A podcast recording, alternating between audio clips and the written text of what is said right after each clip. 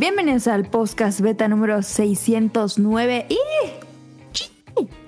eh, va a ser un programa clásico, clasicón de hace años. Estamos nomás el, el. Meleninja. Bueno, El- molestamos a invitados. Ajá, ahora no. Está Adam, está el ranchero chido, o sea, Daniel y yo. Y vamos a hablar de las compras de Microsoft y su situación actual. Vamos a hablar, es un tema que teníamos guardado desde ah, cuando hicimos el programa de deberían enseñarse los videojuegos en clases. Eh, era hacer ese o era hacer este y creo que ahora quedó más que perfecto porque salió Redfall y bueno, ustedes ya saben qué pasó con Redfall. Entonces creo que queda muy bien este programa si lo, gu- si lo- que lo hubiéramos guardado. Eh, y bueno, este vamos a hablarles de, voy a hablarles de un anime. Eh, vamos a hablarles de Costco versus Sams. El, va a ser el tema principal, yo creo, de este episodio. Y respondemos el- sus preguntas. ¿Cómo se llama? El Splatón. El, El Splatfest. el Splatfest ahí. Entonces comenzamos con el 500, digo 609. 609.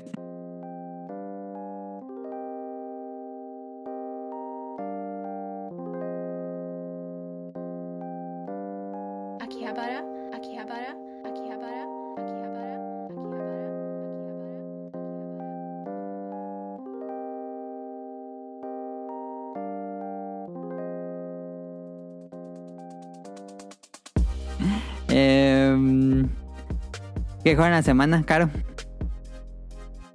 Yo eh, estuve jugando la joya, joya, joya, joyaza que me regaló Adam. Eh, me regaló, por si no vieron en Twitter, un juego para 3DS llamado Dinner Dash. Ah, no mames, qué perro juegazo. Qué gran regalo. Eh, me sorprendió por completo porque yo no sabía que había ese regalo. Digo, que había ese, que existía ese juego para el 3DS. Ajá. Y como ustedes recordarán, pues ahora estoy en 3DS por, eh, por viajar en carretera. Entonces, pues me lo regaló el martes. Y el miércoles me puse a jugar desde las 6 de la mañana. Porque a las 6 de la mañana salió mi camión, entonces dije, o sea, sí me puedo dormir, pero... Y si tenía sueño, pero dije, me eché una partidita para ver cómo está y ya luego me duermo. Eh, vi que realmente estaba muy bueno y ya me dormí un rato, ya me desperté y jugué como hora y media. Y luego llegué al aeropuerto y tenía tiempo, entonces jugué como otra hora. Y luego en el avión jugué como otras dos horas. o sea, jugué mucho. Y em, increíble juego. Adam decía que, que sí, sí había... Sí, yo te quería preguntar si, si, si era lo que te acordabas o ya no es tan divertido o qué. Sí, la, la verdad es que sigue siendo me- sí, me sigue divirtiendo mucho. Em, este, o sea, el que yo había jugado en el PSP, que fue el completo, era que Flo tenía como, creo que eran siete restaurantes mexicanos, sushi, y tenía de todos. Y cada restaurante pues tenía un buen de niveles. Este que me regaló Adam se llama Flow to Go on, on, on the go, no sé. Algo así. Este. Y yo dije, Pero ¿de es qué de 10, será? ¿no? No de 3DS. es de 10, pero ya ver que el 3DS es compatible con él. Pero sí, no hay un Dinner Dash de 3DS. Ah, sí, es que Ajá, se me bueno, es el del, del 10, pero sí es compatible. Pero, ¿Es el mismo del de PSP? ¿Será? No, no, no Ah. es el mismo. Este, haz de cuenta que la temática es que tú vas en un. en un crucero. Ah, Y, y aquí como que la dificultad es que como vas en un crucero se mueve. Entonces pasan así como que momentos en que se mueve y como que a las personas se les cae como bebidas. Entonces tienes que ir a limpiar como con, con un trapeador. Y igual son los mismos comensales, con diferentes comensales, que llegan los papás con los niños, que llegan los viejitos, que llegan los la pareja y te van diciendo como que no le gusta cada, cada comensal. Eh, yo pensé que iba a estar pequeño y que iba a estar fácil y no, pequeño no está porque me acabé el primer mundito, que digamos que es todo lo del ferry, o sea, lo del crucero. Y yo dije, no, pues ya me lo acabé. Pero luego se abrió otro que mm, salió un tren, como un tren bala, en el, como en el mapita. Entonces ahora tienes que hacerlo. ahora tienes que, que atender en el, en el tren. Y creo que se abre otra isla por el mapita. Entonces, el, el del ferry, la verdad es que se me hizo fácil. Ese sí saqué todos los niveles expertos así. 10 de 10. Pero no mames, qué perro difícil está. Ah, está En difícil. el, en el tren no, no puedo. El experto ya pasé como. Repetí un nivel 10 veces ahora que venía de Ciudad de México para acá. Y no pude. Y dije, bueno, ¿qué pedo? ¿Qué estoy haciendo mal? Y intenté mil formas, no. Entonces, pues. Claramente voy a estar enviciada ahí un rato hasta que me los pase, porque así soy.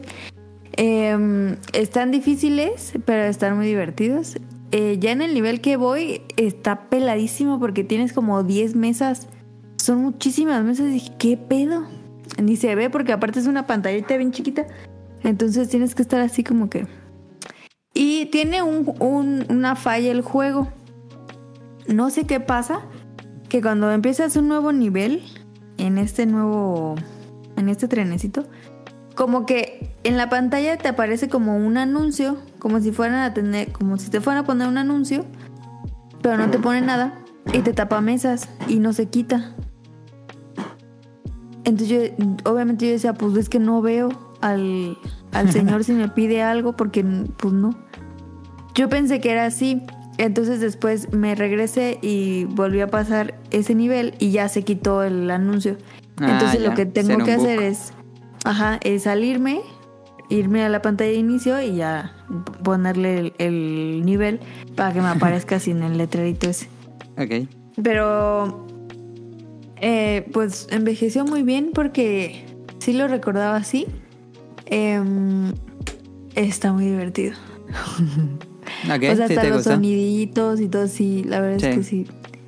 Este, y pues eso estaba jugando eso esta semana y yo creo que la siguiente semana pues vamos a estar jugando el Zelda nuevo y yo también voy a estar jugando Dinner Dash porque me toca ir a San Luis Potosí, entonces esperen la reseña. No, pues la reseña de Dinner Dash la hiciste ahorita, cara. Em, ah, qué pendeja, sí es cierto. Bueno, eh, no, el te... Daniel, ¿cuál es algo? Sí, estuve jugando Resident Evil 4. Ah, sí, regresaste. Sí, ya llegué al capítulo 9. Ok, ¿Me acabé el 9 o llegué al 9? No me acuerdo. ya más de la mitad. Bueno, mucho más. Ajá. ¿Cuántos son? 14, ¿no?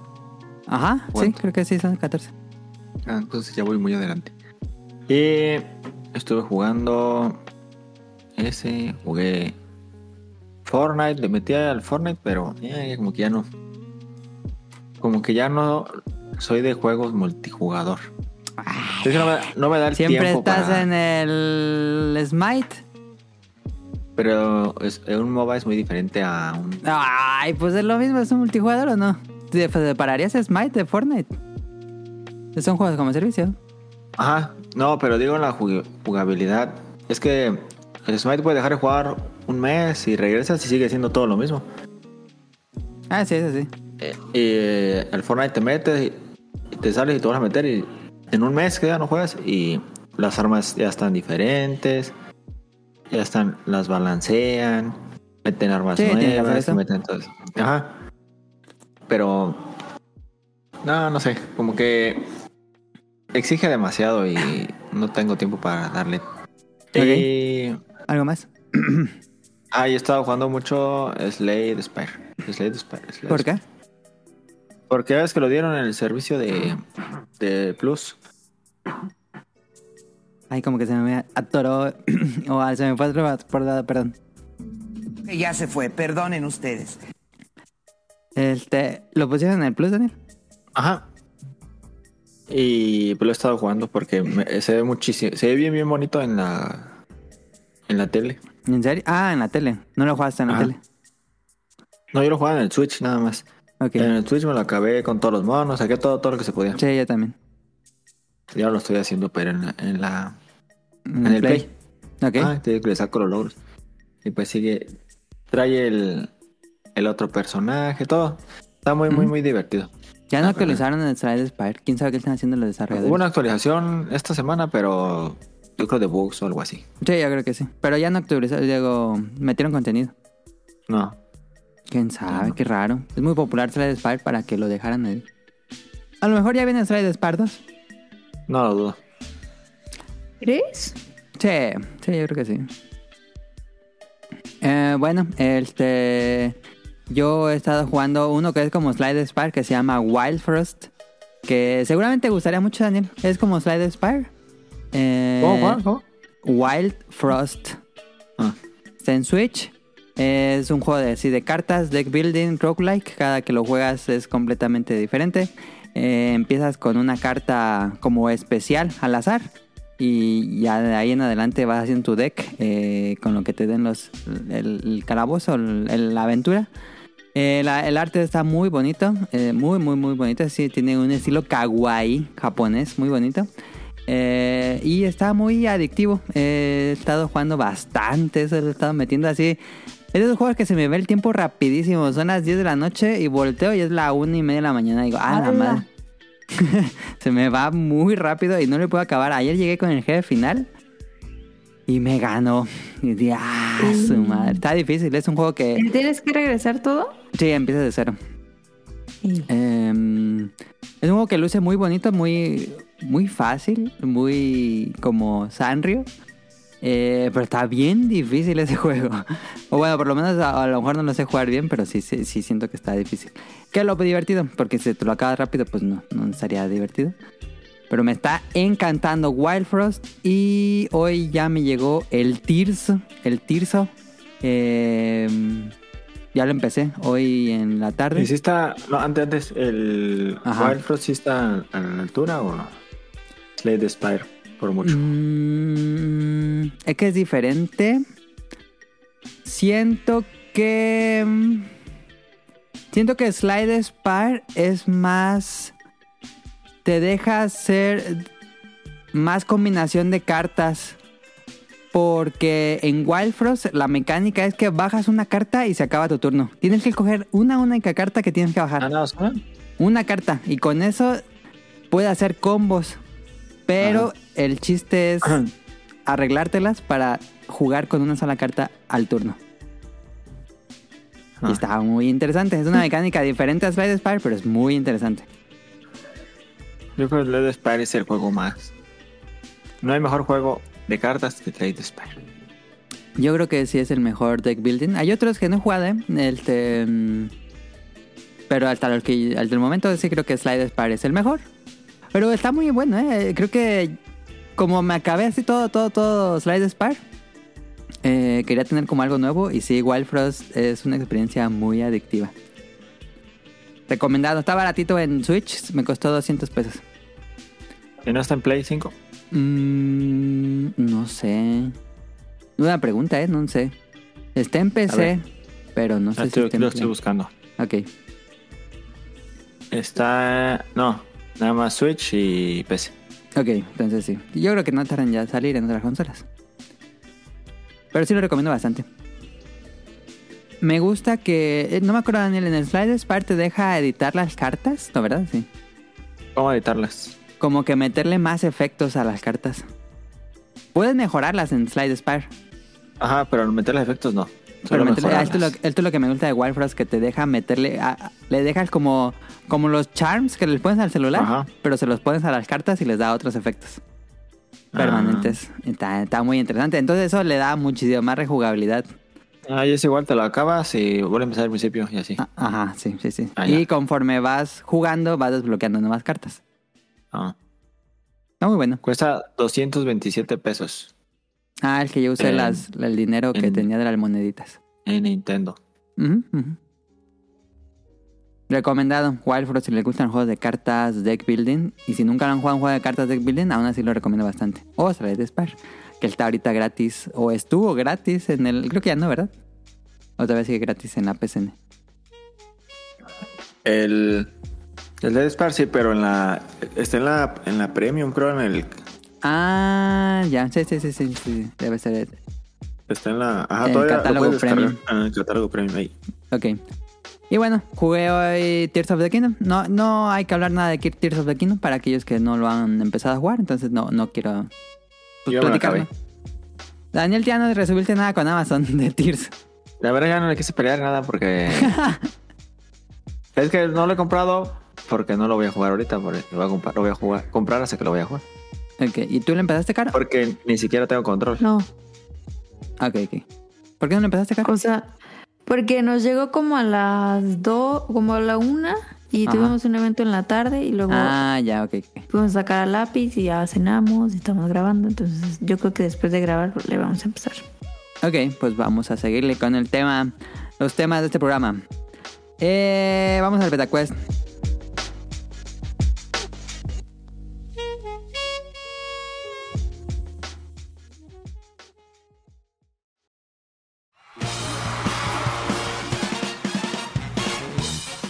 Llegó la hora del Beta Quest.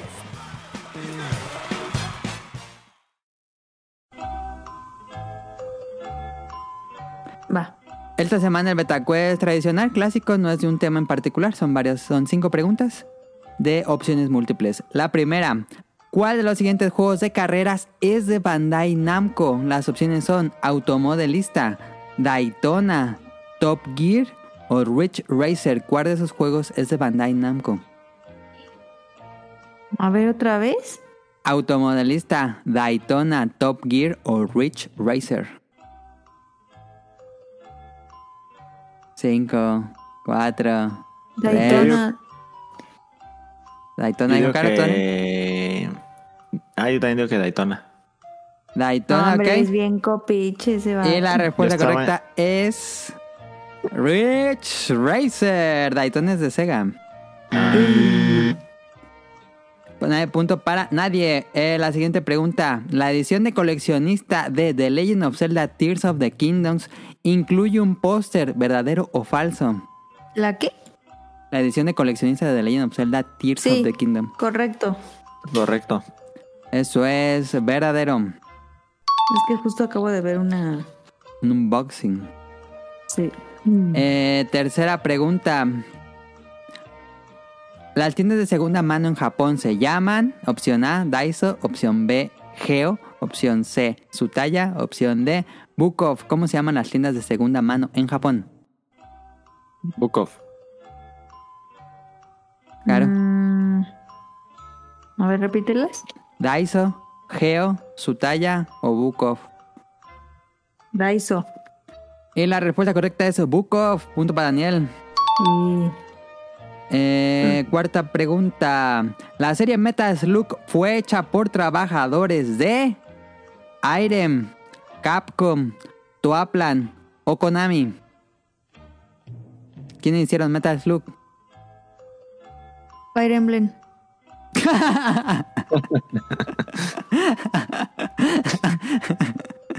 Esa no está en las opciones, por supuesto. Pero Son dijiste una. A, a ver, otra vez. opciones: Irem, Capcom, Toaplan Irem, o Konami. mm. No, Irem no. Ah. La 3. Toaplan, ¿tú, Daniel? Eh, yo voy a decir Konami. Konami. Y la respuesta correcta es Irem. Nadie se lleva el punto. Neta que sí fue. Y se le iba a atinar. Por Irem hizo mm, "Ay, Qué estúpida. R-Type. Eh, última pregunta. ¿Quién es el compositor principal de las películas de Ghibli? Las opciones son Yoei Hisaishi, Toshio Suzuki, Nobuo Uematsu o Shigesato Itoi. ¿Quién es el compositor principal de las películas de Ghibli? El último. El Shigesato Itoi. penúltimo. El penúltimo, Nobuo Uematsu. Y fallaron otra vez porque es Yoei Hisaishi. Ah, es que estaba muy difícil eso.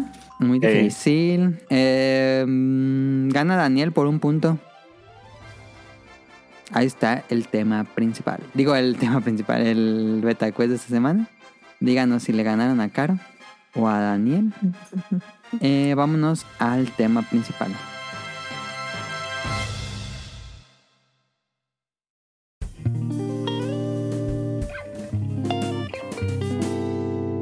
Tema principal.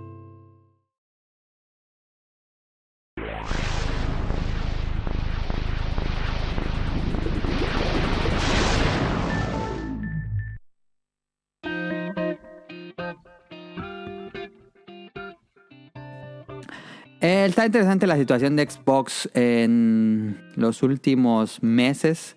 Lleva más de un año, ya lleva para año y medio que nada más no puede y parece que no va a poder comprar Activision Blizzard. Em, entonces, eh, desde hace tiempo, cuando hago las... ¿Cómo se llaman? Las... Se me fue el nombre de las... Que hago diario en Twitter. Los TikToks. Oh, las fechas que pongo juegos, las... Se me fue el nombre de esa palabra. Ah, las Efemérides. efemérides. Entonces, cuando hago esas efemérides en la cuenta del podcast beta, eh, siempre, o no, no siempre, pero he visto estudios de Xbox, bueno, de que compró Microsoft y que cerraron. Digo, ah, voy a hacer un recuento de todos los estudios que ha comprado Microsoft desde los inicios del primer Xbox hasta eh, los últimos dos años. Entonces, eh, son bastantes compras de desarrolladores y vamos a ver si han hecho cosas buenas o malas con esos estudios bajo el cargo de Microsoft y pues analizar un poco la situación actual de Xbox eh, para ver si sí o, o no conviene que esté comprando tantos estudios. Eh, me voy a ir un poco rápido porque son muchos estudios y voy a hablar un poco de cada uno de ellos. Eh, pero por favor interrúmpanme si quieren y decir algo, ¿va? Ok. Este tema dije, estará bien invitar a Daphne Sirenita, pero estuvo en el pasado y como que dije, no, ya sería molestarla mucho. Porque ella es más fanática de Xbox. Eh, iba a estar Tonali, que Tonali tiene un Xbox Series, pero al final pues ya no llegó. Eh, pero Daniel tiene Xbox, para que no digan que no, no pequemos de fanboys. Daniel tiene Xbox Series, o no me equivoco. Ancina. Ancina. Entonces, eh, vamos a empezar. En el 2000, este, compran a Digital Anvil eh, y ellos hacen Brute Force. ¿Se acuerdan de Brute Force, Daniel? Sí, pero que antes había hecho o lo compraban para hacer Brute Force. Ellos habían hecho antes dos juegos RPGs y los compraron, hicieron Brute Force y unos años después, en 2006, eh, cierran el estudio Digital Anvil y sus trabajadores lo reparten en los equipos de Microsoft. Brute Eh. Force, sí, me acuerdo del juego, era de. Ay. Era en tercera persona, tipo. Sí, era un shooter en tercera persona. Gears of War, algo así, ajá. Que me acuerdo que había un lagarto, un cocodrilo, quién sabe qué parado. Sí, era como el mono más icónico de la portada. Yo me acuerdo que lo jugué y estaba como muy meh. Sí, sí, sí, fue muy me. No fue nada. Lo vendieron mucho, lo vendieron mucho, pero no, no, no llegó al- a lo que habían prometido. Ajá. No era una porquería, pero tampoco era algo bueno. Era como, eh, está bien. Y pues sí, no tuvo secuelas y no hicieron otro juego y ni nada. Eh, Ensemble Studios, que la compraron en 2001, ellos habían hecho ya Age of Empires, la serie. Eh, Age of Empires 1, 2 y las expansiones. Y en 2001 com- los compra Microsoft. Eh, después hacen Age of Mythology, Age of Empires 3, Halo Wars. Y en 2009 cierran. Uno de los estudios pues, que crearon la serie más importante de RTS cerrado. Se preguntarán, ¿por qué cerró Ensemble Studios? Creo que se pecaron un poco de avariciosos porque todos los fundadores de Ensemble Studios se salieron a hacer su propio est- estudio de videojuegos y so- dejaron solo ahí Ensemble Studios y se los terminan cerrando en 2009. Creo que si se hubieran mantenido hubiera sido un gran, gran, gran equipo. Pero pues cada uno hizo sus propios estudios de desarrollo y pues díganme si recuerdan el nombre de alguno de esos equipos, ¿no? Son, fueron equipos que pues, no, no pasaron como gran, gran cosa con estos equipos. Y juegazos todos los que Y hicieron. todos eran muy buenos juegos. No sé, ahí estuvo raro, ¿eh? A mí se me hace Halo muy Wars, raro. buenísimo. ¿Te acuerdas las partidas de Halo Wars? Ujú, ujú. Halo Wars era 2 muy llegó. Halo Wars 2 llegó muy, muy, muy tarde. Tardísimo, pero es que habían cerrado Ensemble Studios. Ajá. Y Lo hizo otro. Por eso. Y ya yo ni lo jugué. Yo tampoco lo jugué. Y curiosamente la historia de Halo Wars 2 cu- es básicamente el inicio de Halo Infinity. No sabía. Es este... mm, Digo, dirías, ya ver que Halo 5 acaba con un cliffhanger, ¿no? Sí. Pues el 6 está conectado a Halo Wars 2, Daniel. ¿Sí? ¿Sí? Sí, sí, sí. Eh, Una de las más importantes compras a inicios de los 2000. En 2002 Microsoft compra a Rare por 375 millones de dólares. Bastante barato. No sé ahora con la inflación, no sé cuánto sería eso. Eh, y pues Rare es una compañía súper popular en los inicios de los 90 lanzando muchos juegos para NES, Super Nintendo. Son los creadores de Donkey Kong Country, Banjo Kazooie, Golden Knight, Perfect Dark. em, otros juegos de autos que no recuerdo cómo se llaman. Eh, Battletoads, por supuesto. Y en 2002 los compra Microsoft. Eh, ¿Y qué juegos ha lanzado bajo la tutela de Xbox? El primero fue Grabbed by the Goalies, que le gusta mucho a Daniel, no sé por qué, pero le fue muy mal en críticas y me vendió menos de 150 mil copias. Que eso es poquísimo para hacer un juego grande. Sí, pero muy buen juego. Entonces sí lo sigues defendiendo, Daniel. Ay, a mí me gustaba mucho. Eh, eh. A lo mejor es gusto de que lo juegue cuando estaba niño. Ah, no, no culposo porque no me da. A lo mejor lo me, me gusta mucho. Pero, Pero, creo pues, que si lo juegas ahora ya no te gustaría. Pues, no, yo que sí. yo o no sé, pero le guardo mucho cariño porque digo, fue de los primeros juegos que jugué. E incluso yo lo compré porque ¿Cómo que los primeros juegos que jugaste, Daniel? en el Xbox. ah, en el Xbox ya. Cu- Cuando compré el Xbox, cuando me compraba el Xbox, traía un disco, o tenía un disco, no sé si lo traía. Creo que lo traía la consola. No, sí lo traía la consola. Y traía un demo de Grad by Goals. Ya, Grad de by the Goblins, ajá. Traía un demo. Y yo jugaba el demo y me gustaba un restísimo. Y ya fue que ¿Conseguiste el junté y juego? me compré el juego, ajá. Ah, ok. Eh, salió Conquer Live and Reloaded, que es un remake del juego de 64. Eh, Buenísimo. Él te vendió 700 mil copias, que no es así muchísimo, pero pues fue mucho mejor que Grave by the Goles. Pero eh, él te les cortó muchísimo más tiempo de producción. La, la producción fue mucho más grande y fue un fracaso comercial. Gastaron más de lo que recuperaron. Em, a Daniel también le gusta Live and Reloaded y este sí no lo jugué, fíjate. ¿Gastaron Sí. más de lo que recuperaron? Sí, un fracaso comercial. No manches. Después sacaron Perfect Dark Zero para Xbox 360. Este sí vendió más de un millón de unidades porque fue un juego de lanzamiento de la consola. Había poquísimas cosas que jugar en su momento. Y en reseñas le fue regular. También a Conquer, a Grave de Gol sí le fue mal en reseñas. A Perfect Dark Zero le fue regular. 7, 8, 6. Eh, también junto con Perfect Dark Zero lanzaron dos juegos de lanzamiento, curiosamente. Cameo Elements of Power, uno de los juegos más caóticos de desarrollar para Rare porque estuvo muchos años en desarrollo hasta que finalmente salió en 360. Vendió 700 mil unidades. Daniel está editando el guion. Eh, y tuvo reseñas regulares. eh, también cameo. Pues ustedes sí lo jugué, lo jugó Daniel. Eh, es una basura de juego, la verdad. La verdad. El cameo. Uno lo jugaba por los logros. sí, la verdad el juego está muy malito. Y... Fíjate que ese juego no sé, como que le, le, le- le guardo como... Odio cariño. No, como odio, así, no sé por qué. Porque lo jugaba, en línea y me acuerdo que... Esa no modo en línea, tenía modo en línea. Perfect. Dark, sí. Ah, no, yo decía Ah, cameo. yo, estoy hablando de Perfect Dark. No, Cameo, sí. Cameo, pues eh, era un juego muy de... Eh. También. Pero, creo que es mejor Perfect Dark Zero que Cameo. Sí, pero Perfect Dark... No, me gusta más Cameo. No mames. Que Perfect Dark, sí. No, es que Cameo lo sufrí mucho, Daniel. A mí no me gustó nada Cameo. Ah, Yo, yo Perfect Dark lo sufrí mucho. Y más en línea, como que ta... Ay, no, sentía que desperdiciaba el tiempo. No pocos ¿quién jugaba en siento- línea Perfect Dark? No mames, Daniel. Por eso, digo, yo cuando iba a jugar Perfect Dark en línea, sí era como desperdiciar tu tiempo. Era horrible Perfect Dark en línea. Ah, después salió Viva Piñata. Él te tuvo reseñas mm, un poco mejores que los pasados.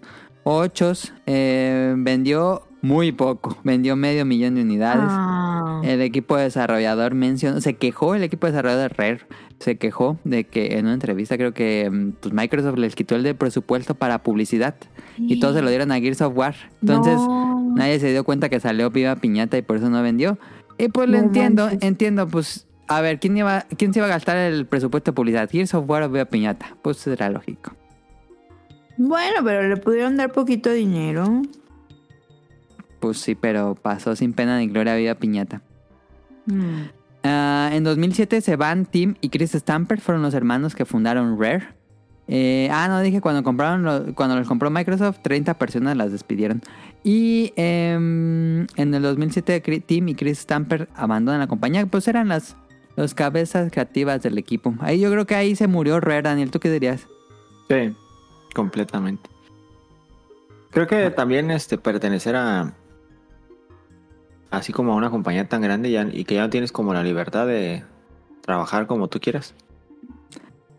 Ya Es lo tienes que como ahorita un es lo que ahorita vamos a platicar, trabajo. pero Ya te dan tu plan de trabajo, ya te dan tu ya no es de ya no es de pienso yo, eh, no sé. De que pues se te ocurre una forma de hacerlo diferente, una forma de hacer esto Puede y lo ser, llevas puede ser. y te sí, van a sí, sí. decir, no, vas a hacer esto porque, vamos- porque esto es lo que vende. Y se ve pues en los juegos que después de su compra sacaron que pues no querían salirse de una línea, no, no buscaban pues no sé, algo nuevo. O, o sí hacían cosas nuevas, pero a la gente no les gustaba. Ajá. Viva Piñata Turtles in Paradise eh, tuvo reseñas mejores que Viva Piñata 1. eh, pero también vendió menos de medio millón de unidades. Le fue también mal en ventas. Y pues son juegos que eran de presupuesto grande, no eran juegos independientes, nada de eso. Y pues sí vendió muy poco. Eh, después salió Baño Kazooie, Baches y Cachivaches, no me acuerdo, Nuts and Bolts en inglés. Eh, le fue bien en críticas, fíjate, en reseñas de la crítica le fue bien. Pero los fans lo odiaron. Es un juego odiado por los fans de Baño Kazooie. Porque ellos querían pues un nuevo Baño Kazooie que se jugara como Baño Kazooie. Y este no se juega como Baño Kazooie. Es una... Pues una cosa rara de simulador y armar vehículos. Sí, yo por eso no lo compré nunca. Y pues vendió menos de 700 mil unidades. Si algo hemos estado viendo aquí es que los juegos de Rare vendían poquito. Eh, En 2009 Microsoft reestructura el estudio, corre a algunos eh, y cambia líderes y pone a gente aquí y allá. Y pues se sabe que los juegos de Rare vendían poquito. Entonces se les dijo a Microsoft, ahora se me van a poner a hacer juegos para el Kinect. Y, y en, después sale Kinect Sports. Salió el... Ay, no me acuerdo qué año. Pero finalmente consiguieron vender más de un millón de unidades desde Perfect Dark Zero. Eh, y este vendió más de 3 millones de unidades porque pues lo vendían junto con el Kinect. Y el Kinect Ah. vendió relativamente bien. Vendió 8 millones de unidades, si no me equivoco. Qué bueno Pero sería ya, la ya luego lo regalaban, ¿no? Sí, sería la maldición de Microsoft. El Sí. éxito espontáneo del Kinect. Que los emocionó en un inicio porque se vendía muy bien. Y de repente se fue a pique. Em, Después sacaron Kinect Sport Rivals, que era como una... Ah, aquí ya. Kinect Sport Rivals fue para Xbox One. Aquí ya es cuando sale Xbox One. Y si recuerdan, el Xbox One tenía a fuerzas usaba un Kinect. Eh, entonces salió este juego de Kinect Sports Rivals. Iba a salir de lanzamiento para Xbox One, acompañar la salida del Xbox One, pero no lo lograron. Entonces se retrasa un año, que pasaría de nuevo con el Halo. Eh, se retrasa un año el Kinect Sport Rival. Y un año después, la gente, la crítica, la opinión del público había odiado Kinect porque era a fuerzas el Kinect con el Xbox One. Entonces ya para cuando llegó Sport Rivals ya estaba muy apestado el Kinect. Creo que incluso ya no era necesario porque al principio sí era necesario para poder prender tu consola. Si no, no prendía tu consola. Creo que después ya le quitaron eso. Eh, después sacaron otro. Ese sí le fue mejor, muchísimo mejor. Eh, porque Kinect Sport Rivals fue un super fracaso, no vendió nada. Eh, sea of Tips, Sea of Tips tuvo tuvo calificaciones muy regulares de la prensa, la verdad. No, no fue como que lo esperaban una grandes así, 9 o 10, ¿no? 7, 6, 8 a lo mucho.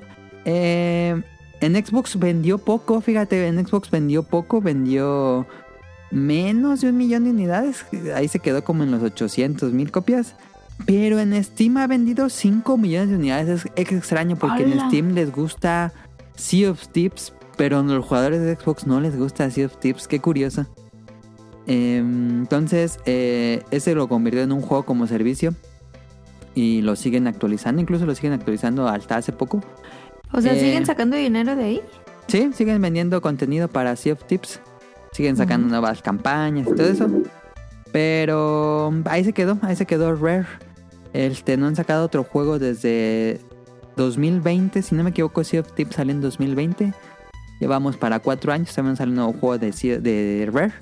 Eh, anunciaron en el E3 de 2019 Everwild, que se veía como Breath of the Wild, pero Ajá, de se- Rare. Se vea, ajá, pero bien perro. Gráficamente, pues. Sí, Gráficamente se veía bien Y- pasado. ya no dijeron nada. En 2021 se fue el director creativo del estudio, bueno, del juego. Y desde ahí se mm, comenzaron a salir las noticias, se rumor, los rumores de que reiniciaron por completo el desarrollo. Y desde entonces no han dicho nada de Everwild, ni una imagen, ni un logo, nada, nada. Eh, podría estar muerto Everwild para este punto, ya no dijeron nada. ¿Creen que salga Everwild? No. No, digo que sí, porque ahorita me metí en la página oficial, dice disponible desde el día 1 en Game Pass. Ah, sigue listado. Entonces sí lo Sí. siguen haciendo. Sí. Bueno, cuando Yo se no di- creo. Cuando dijeron que se reinició el desarrollo, los trabajadores dijeron que mínimo así, lo más optimista es que saliera en 2024. No todavía falta. Pero ya estamos tan lejos. Eh, ahí No tuvo- creo, ¿eh? Yo no creo. Ahí estuvo la dirección de Rare bajo Microsoft. Daniel es fan de Rare. ¿Qué opinas, Daniel? Sí. Ahorita hablamos de los demás. Pues creo que Rare se enfocaron los de Microsoft en hacer un...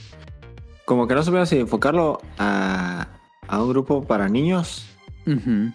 o a un grupo para Maduro, adolescentes o maduro, ajá.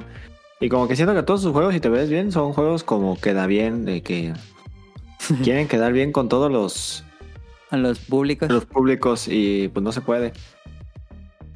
Pero pues pienso que es el menos peor de los estudios que le quedan.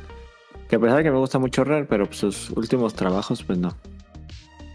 Pero ¿crees que todavía, todavía digo- le sientes eh, la creatividad del estudio? ¿Todavía crees que es, es un estudio prometedor? Mm, no, yo siento que ya... No, yo siento que ya de Rare nada más queda el nombre. Ya no nada, nada que ver con lo que fue Rare. Todos se fueron a Playtonic, Ey. que están haciendo Yooka-Laylee.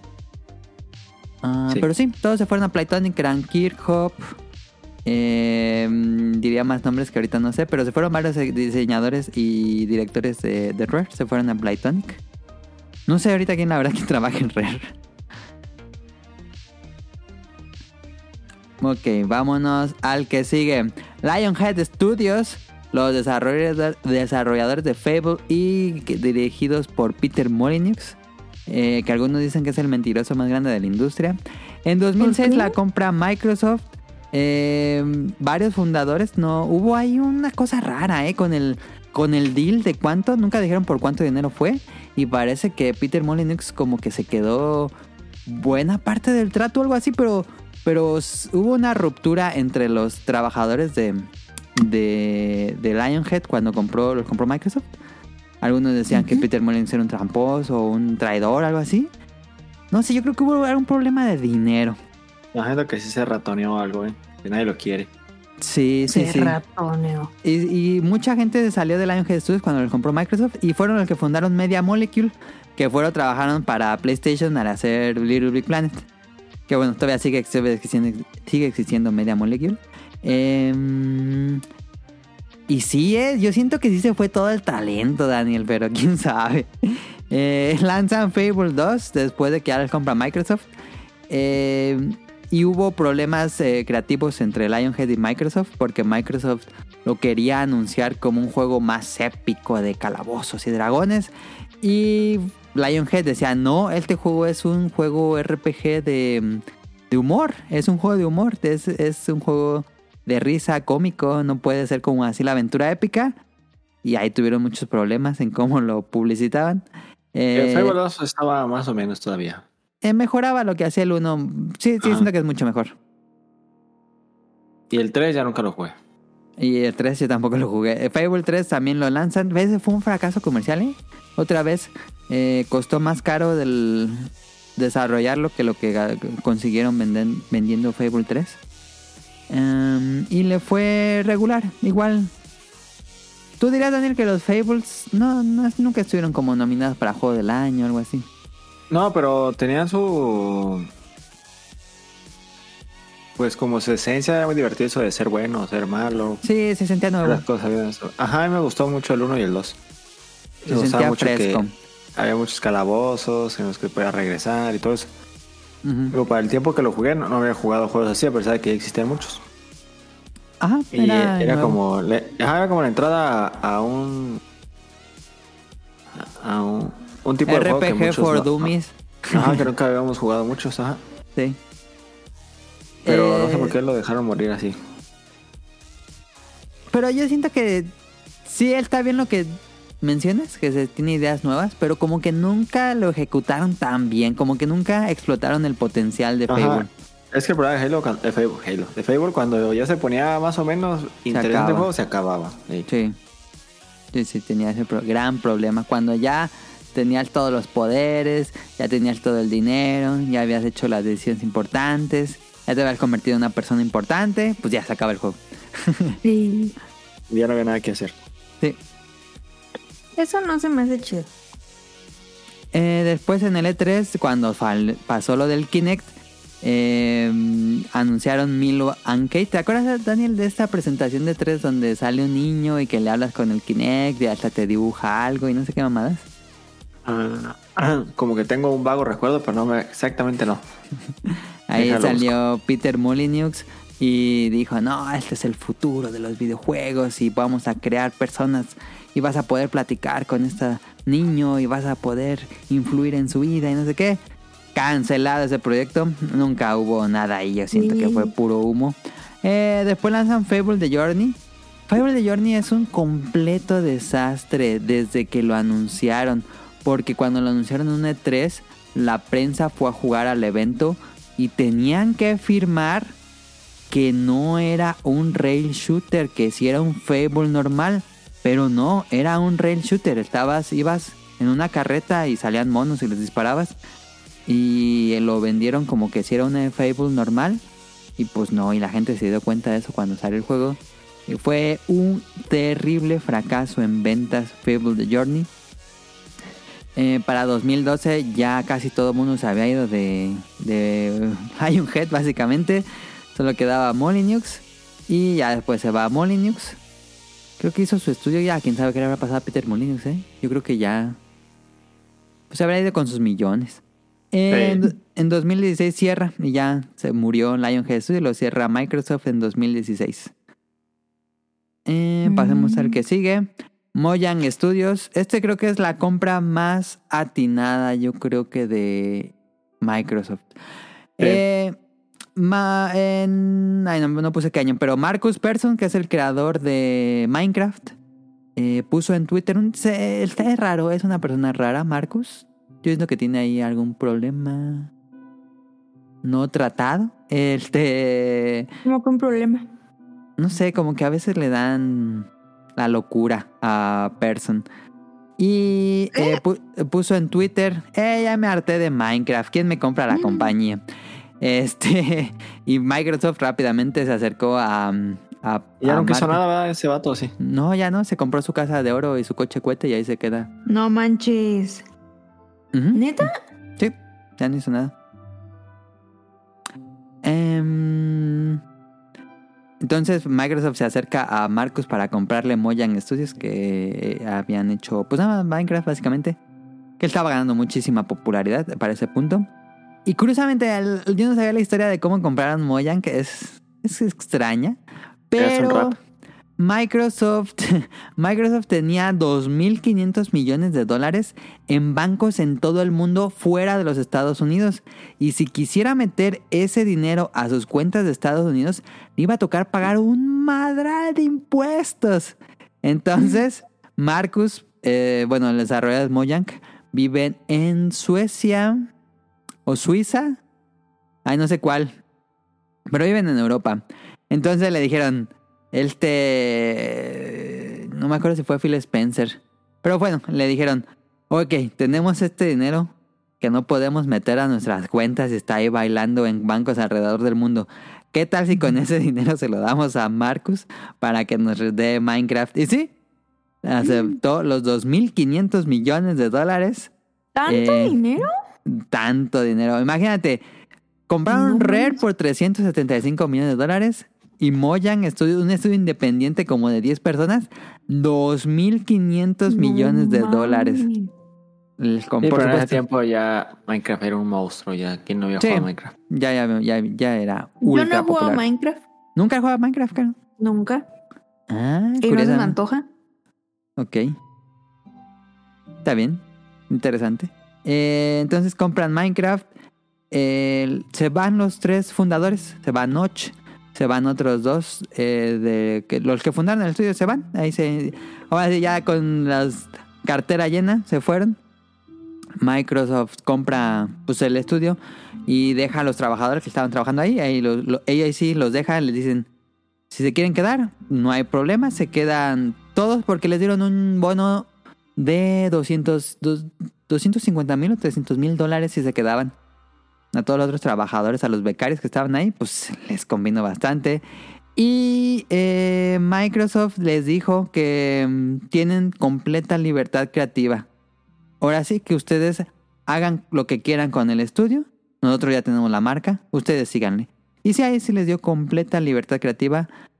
Curiosamente, nunca han sacado más juegos Minecraft. Digo, Mojang. Siguen actualizando Minecraft. Pero bastante seguido. Sacaron dos juegos chiquititos. eh, no, tres juegos chiquititos que si les digo no van a saber cuáles son. Colors Veins, Crown and Council y Cobalt, que fueron de Mojang. Pero mm, nadie se acuerda de eso. Fueron como experimentos.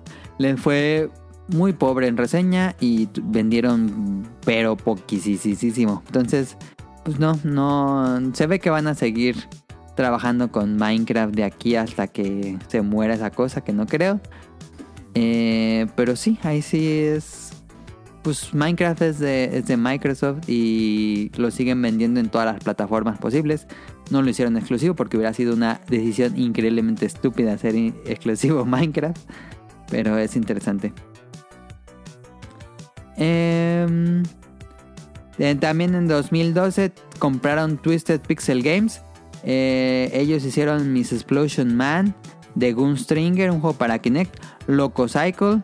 Pero era un juego, un estudio muy chiquitito y en 2015 les dijo el estudio, a ver, ya nos cansamos de trabajar con Microsoft, te compramos las acciones de regreso y en 2015 vuelven a ser independientes.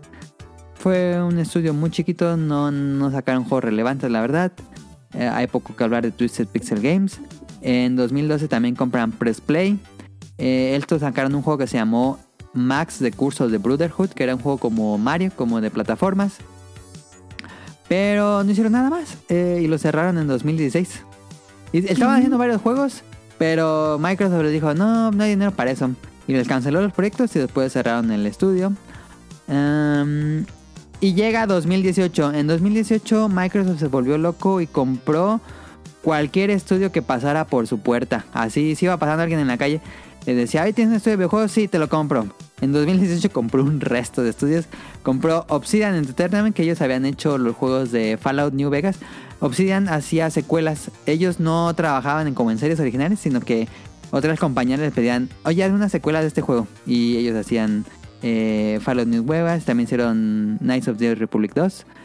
Eh, los compra Microsoft y que han lanzado con Microsoft desde 2018.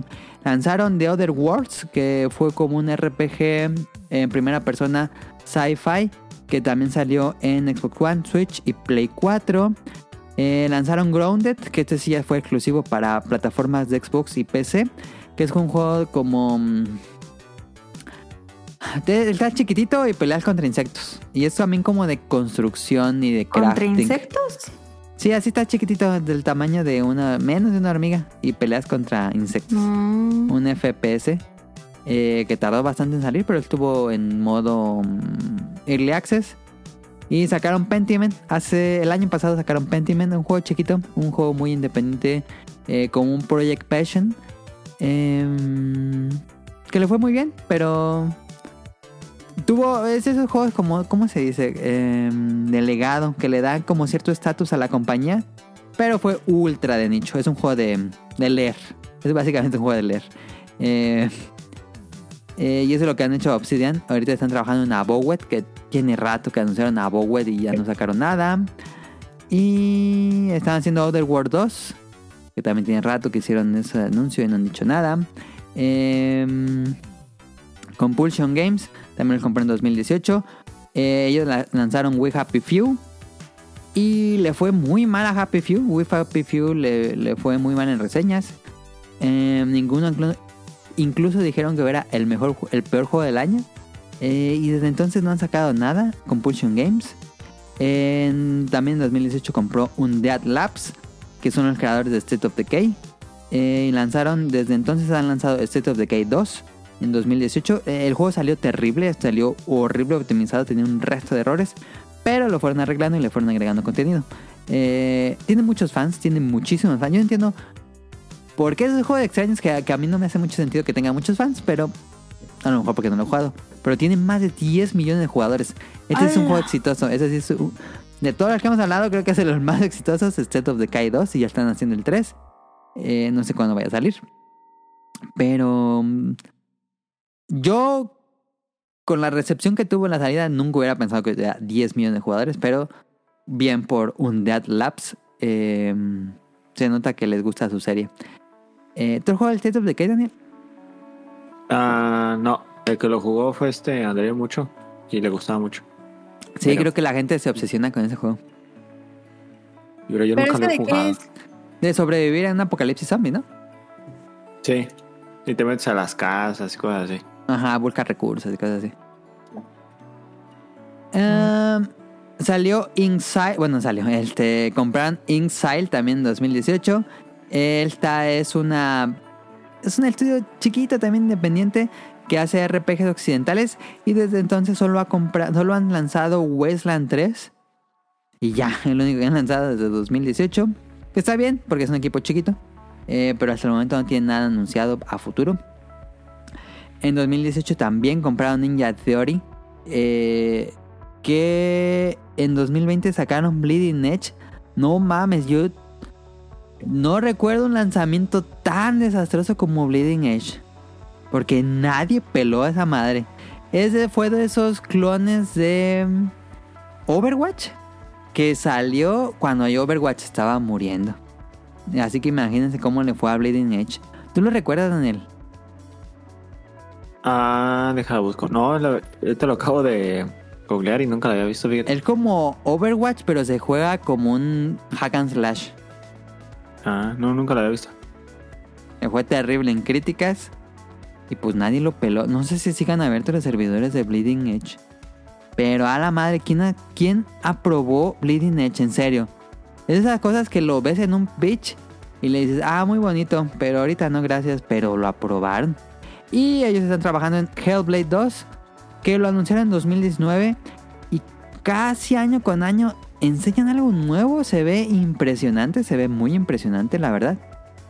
Pero pues desde el 2018 que no lanzan y prometen que este año sí, que este año sí, pero Hellblade 2 nada más nada y desde el año no, desde no me acuerdo del año pasado hubo algo, pero tiene años que no han dicho nada de Hellblade 2. Se me hace raro porque se supone que iba a salir y nada, nada. Y por último en 2018 también compraron Playground Games, que por alguna razón no la habían comprado. A mí se me hace raro, porque ellos habían hecho puros juegos para Microsoft. Ellos hicieron todos los Forza Horizon. Y en 2018 finalmente es oficial su compra. Con- en 2018 lanzan Forza Horizon 4. En 2021 lanzan Forza Horizon 5. Los dos son muy buenos juegos. Le fue muy bien en reseñas. todos los que he hablado, creo que este es de los mejores reseñados. Ellos están desarrollando Fable en un nuevo eh, pues reinicio de la serie, un nuevo Fable, está en desarrollo por Playground Games. Pero, pero, pero, como dice, te lo resumo así nomás. En enero de 2022, eh, no, no, no, no, en enero de 2023 me equivoqué en el guion.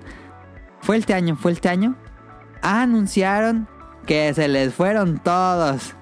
Eh, se fue el director del estudio, se fue el productor ejecutivo, se fue la directora de operaciones, se fue el director de arte, se fue el director de sonido y se fue el director de programación para hacer su propio estudio. Eh, no me acuerdo cómo se llama ese estudio, pero pues se fue todo el talento de Player. ¿Cómo, cómo hace desarrollador que él te está haciendo los mejores juegos calificados?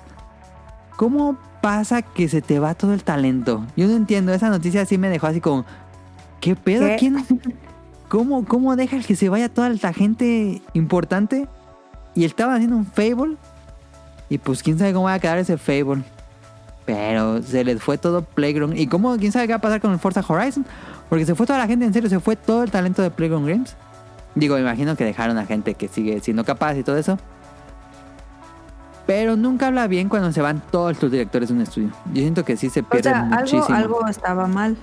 Algo pasó, porque de repente fue un día en la mañana dijeron, nos vamos. Estuvo raro, estuvo muy raro. No ¿Y sé nunca qué. se supo nada? Pues ya sabe, la misma clásica pre- eh, comunicado de prensa que agradecemos a Microsoft por la oportunidad, pero vamos a buscar nuevos caminos, cosas así. Pero a mí se me hace que... O a lo mejor se enfadaron, ¿no? Estaban haciendo puro Ay, pero Forza todos el Horizon. mismo día. Todos el mismo día se fueron. Mm, no, eso sí está raro. Y ya para ir acabando la lista, en, en 2019 Microsoft compra Double Fine. Double Fine es un estudio indie muy creativo que ha hecho muchos juegos raros. eh, creo que son raros, pero tienen mucho estilo, la verdad. Eh, y en 2000, bueno, desde que lo compraron, han lanzado Psychonaut 2 en Play 4, Xbox One y PC. Em, Microsoft les dijo que iban a tener completa libertad creativa, no van a, tomar decisiones de, de creatividad. Eh, pero pues es un estudio chico, entonces tardan mucho en lanzar un juego. Entonces nada más han lanzado Psychonaut 2, que ya estaba en desarrollo de hace mucho tiempo. Incluso hicieron un Kickstarter para lanzar ese juego. Em, y por eso lo lanzaron para, para Play 4, me imagino. Porque ya habían prometido eso. Eh, pues quién sabe cuándo van a sacar un juego nuevo Double Fine, porque sí tardan bastante. En 2020 dejan caer la super noticia, el megatón, como se le conoce. En 2020 Microsoft compraba a Zenimax, que Zenimax tiene a Bethesda, que muchas veces creo que conocemos mucho más el nombre de Bethesda que Zenimax, pero Zenimax es una ah, compañía que incluso tiene varios desarrolladores, entre los que se incluye Bethesda, pero también tiene a Tango Gameworks, Arcane. Ay, ¿cómo se llama este otro? No me acuerdo cómo se llama. Pero bueno, tiene como cinco estudios. Eh, y hasta el momento, digo, van apenas, se va a cumplir tres años. Han lanzado con, bueno, los juegos que han lanzado pues ya estaban en desarrollo. No es como que Microsoft haya influido en alguno. Quién sabe, la verdad, no sabemos eso. Pero han lanzado Ghostwire Tokyo, Tango Gameworks, también lanzaron Hi-Fi Rush, que Hi-Fi Rush le fue muy bien en crítica. Pero nunca han dicho números de venta. Se especula que no le fue muy bien porque todo fue por Game Pass. Pero pues haya cosa de ellos. Em, también lanzaron Deadloop, que este ya tenían la exclusividad. También Ghostwire Tokyo, Ghostwire Tokyo y Deadloop ya tenían antes la exclusividad con PlayStation. Entonces tuvieron que lanzar un juego de, de Microsoft. Lo tuvieron que lanzar primero en PlayStation. Un año de, de exclusividad. Porque ya tenían los papeles. Eh, les va bien, les va bien a Ghostwire Tokyo, Hyper Rush, a Deadloop. Y hace dos semanas salió Redfall de Arkane Austin, que es diferente a Arkane Lion. Daniel, ¿te supiste lo del lo de Redfall? De que corría a, a 15 frames. Sí. Sí, bastante raro que fuera tan mal, que raro no lo revisa, no... ¿Qué pedo? Ajá. ¿Qué pedo? ¿Qué pasó con Redfall? Yo supe, pero no, no lo bajé ni nada. todo el mundo, bueno, pensamos que las compañías habían aprendido algo con Cyberpunk, pero llega Redfall. El juego corre terrible, en general dejando de lado todos los aspectos técnicos que están mal optimizados. Eh, lo que dicen los jugadores, yo no lo he jugado la verdad, es que pues es un diseño muy arcaico. El, se siente como un juego de Xbox 360, tanto gráficamente como el diseño de- del juego. Por ejemplo, Daniel, si tú quieres jugar en, en- en línea, que se supone que es un juego cooperativo de cuatro personas, solamente si tú haces el lobby, solamente tú avanzas en la historia. Los demás no obtienen nada, nada, nada de progreso ni nada. Y No si, y si te desconecta, desconecta todos Ajá. desde el inicio de la misión, el juego necesita estar siempre conectado a- en línea, incluso si lo juegas tú solo. Necesita estar conectado en línea y si te, se te va el internet o hay un error en el servidor, te saca del juego y todo tu progreso valió madres. No, pues no. No, pues está bien mal eso. Pues ya están trabajando en arreglarlo, pero cuando un juego sale así es muy, muy, muy difícil que cambie la perspectiva del público. Le pasó Ya a nadie lo, no los perdona a nadie. No Man's Sky, entonces le pasó a Redfall. Y pues Redfall, eh, que se supone, bueno, creo entendido que ya estaba en desarrollo cuando, cuando lo compró Xbox. Pero, ¿por qué Xbox permitió que saliera el juego así? Es la gran pregunta. Y bueno, y en Starfield, que es desarrollado por Bethesda, tiene todo el peso sobre sus hombros de que salga un buen juego de Xbox y Bethesda. Daniel, ¿qué panorama crees que le pinte para Starfield? Sale en septiembre. Starfield, a ver, déjame cuál es ese, porque la neta no sé cuál es. No mames, Daniel. es como un Skyrim en el espacio. Es como el No Man's Sky, pero con, con presupuesto de Bethesda. Ah, ya, ya, ya, ya, ya, ya sé cuál es, sí. Pues se ve bien, eh, yo lo que llegué a ver se me gustaba. Ajá. Lo malo es que lo hace Bethesda. Es que el Es juego de que Bethesda, ya sabes, Bethesda- juego lleno de bugs, sí. juego sí, de sí. que te pues que ocupa mucho tiempo de estar leveleando, de estar que no lo feo, pues, pero lo feo es de tanto bug. Tan Sí, es que son juegos muy ambiciosos que la, Sí. la ambición hace que pues, es muy tardado que, que arreglen todos los errores antes de que salga. Sí. Y creo que nunca me ha gustado, fíjate, los escenarios de un juego de Bethesda aparte. Son muy, muy, muy vacíos, no hay nada que ver, que hacer. Yo siempre he sentido, me van a... Bueno, voy a decirle un popular opinion, pero siento que los juegos de Bethesda no tienen buena dirección de arte. Ajá. Tan feos. Siempre los personajes de Bethesda son feos. Sí. no, tiene, no tiene carisma. Y los mapas siempre son falta de. No tienen como un. algo que te alienta a querer jugarlo, que decir, ay, está bien chido aquí. Son de colores muy apagados, Ajá. muy monótonos los escenarios. Pero a la gente le puede gustar. Digo, a mí personalmente no me gusta la dirección Ah, de porque arte hay muchísima gente que le gusta Sí, Bethesda. sí, sí, sí, sí, es muy popular Bethesda. Incluso más que Zenimax. Pero a ver, este. Y se ve difícil con el Starfield, Daniel, porque los rumores dicen que están bien apresurados con el desarrollo. Y Microsoft les dijo: ¿Me sacan este juego o me sacan este juego? Y Bethesda consiguió dos meses extra de desarrollo porque iba a salir en julio y ahora va a salir en septiembre. Les dieron dos meses extra. A ver cómo le ve Starfield. Está difícil, pero ahí viene. A ver qué. A ver si no pasa un cyberponzazo. Ah, pero a ver, Daniel, en O sea, Ojalá conclusión. que ya salga. Ojalá salga bueno, ya. Ocupa Ex- Xbox un juego que. Una exclusiva, pues que sí. De altura. Exacto, a eso vamos, Daniel. Porque, a ver, revisamos 20 años de historia de Microsoft comprando estudios. ¿Por qué no hay juegos del año ahí? Yo no creo que haya un juego del año en los que dije. ¿Por qué no Pues, tenemos por- juegos importantes? ¿Por qué no hay un juego que dé de qué hablar? Pues primero porque su tirada ya ha sido totalmente al Game Pass. Sí. Y pues hacer un juego para Game Pass no es. No te va a salir a hacer una superproducción. Porque Game Pass es, es un, pagas un servicio, pero no Pero pagas entonces el diríamos que el meme ese de que juegos de Game Pass son de 70 de calificación, ¿es verdad? Sí. La gente está pagando por eso. Para, de salida, sí. Juego de salida, no. Es que no es rentable, pienso yo. El, Sí, no. Starfield no, es, no va a salir en Game Pass, ¿o sí? Sí, va a salir en Game Pass, Daniel. Día uno. Ah, sí. Sí.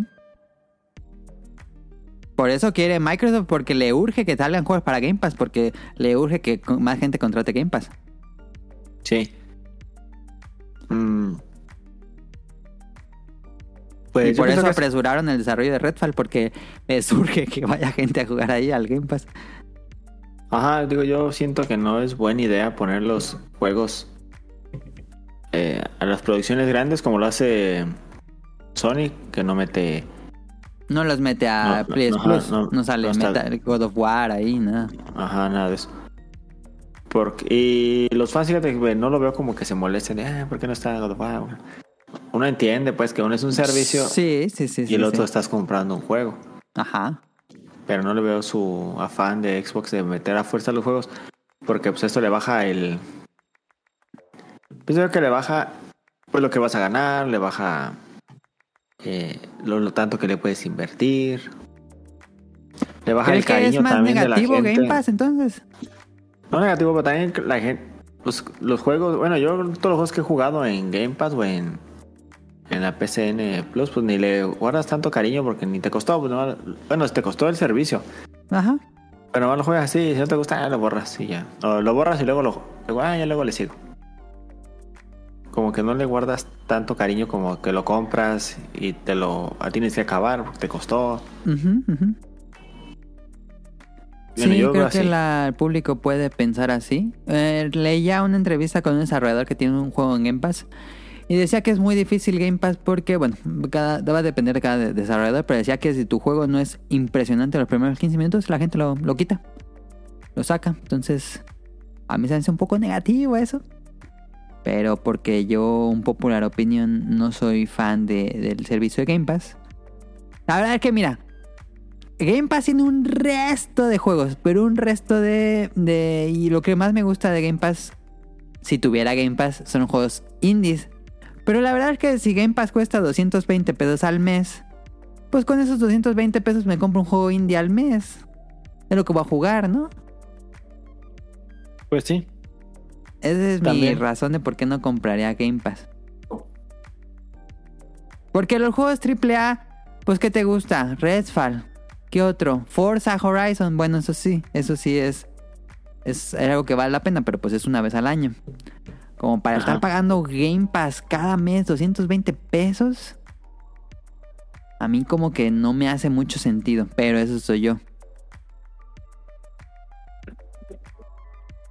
Pues creo que ese afán de, ese afán de querer explotar el Game Pass es lo que lo está llevando a no tener exclusivas, para mi punto de vista. Es que sí está teniendo exclusivas, pero no son. Bueno, personalmente siento que no son el nivel que, que tienen pues, Sony y Nintendo. Incluso su- Nintendo te está diciendo: no ocupas una superproducción AAA para lanzar un juego. Y tienes un montón de Kirby's, los eh, spin-offs de Mario.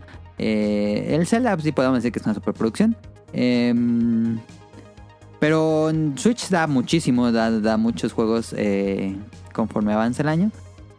Pero sí, no. Los juegos medianos de Game Pass, por lo menos los estudios de Microsoft, como que. A ver, ¿qué será, Daniel? ¿Que los, juegos, los estudios que ha contratado no tienen el talento? ¿O qué será? Es que se me hace raro.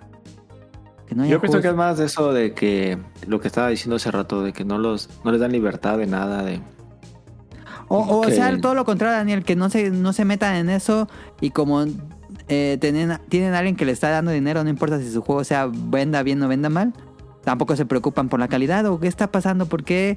Porque siento que no hay ese nivel de calidad en los niveles que tiene, o en los estudios que tiene Microsoft. O es lo que tú mencionas. Una Ajá. limitante. pues quién sabe. No sé. Porque con Mojang y con Double Fine sí les dijeron hagan lo que quieran. Con Rare, quién sabe. Bueno, cuando, cuando comenzaban Kinect, sí les dijeron nada, más pongan a hacer juegos para Kinect.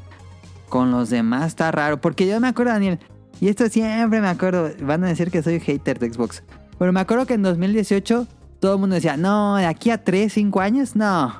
Microsoft va a estar lanzando así juego tras juego bueno y va a estar en otro nivel.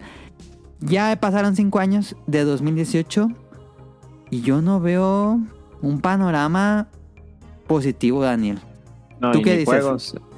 Ajá. Yo no veo juegos. Ustedes que su franquicia más fuerte que era. Halo, ya franquicia, Halo, Gears of War. Eh, pues nada más, Fable y esas. Pues ya Forza. están bien muertas. Ajá, Forza. Bueno, Forza sí todavía sigue vigente, pero pues Halo lo mataron. No, no. No, no sé por qué. Pocos estudios con tantos problemas como 343 Industries, Pues la verdad. las- la seriedad, yo creo. Todo el mundo culpa que no supieron los directores, les valió madres. Todos los trabajadores culpan que fue culpa de los directores del estudio. De- Y ya corrieron a todos los directores de 343 y ya los corrieron. ¿Y qué están haciendo ahora? Por como sean muy de rangos muy altos, a otros los cambiaron a otros equipos dentro de Microsoft. No, no, lo digo, no, eh, 343.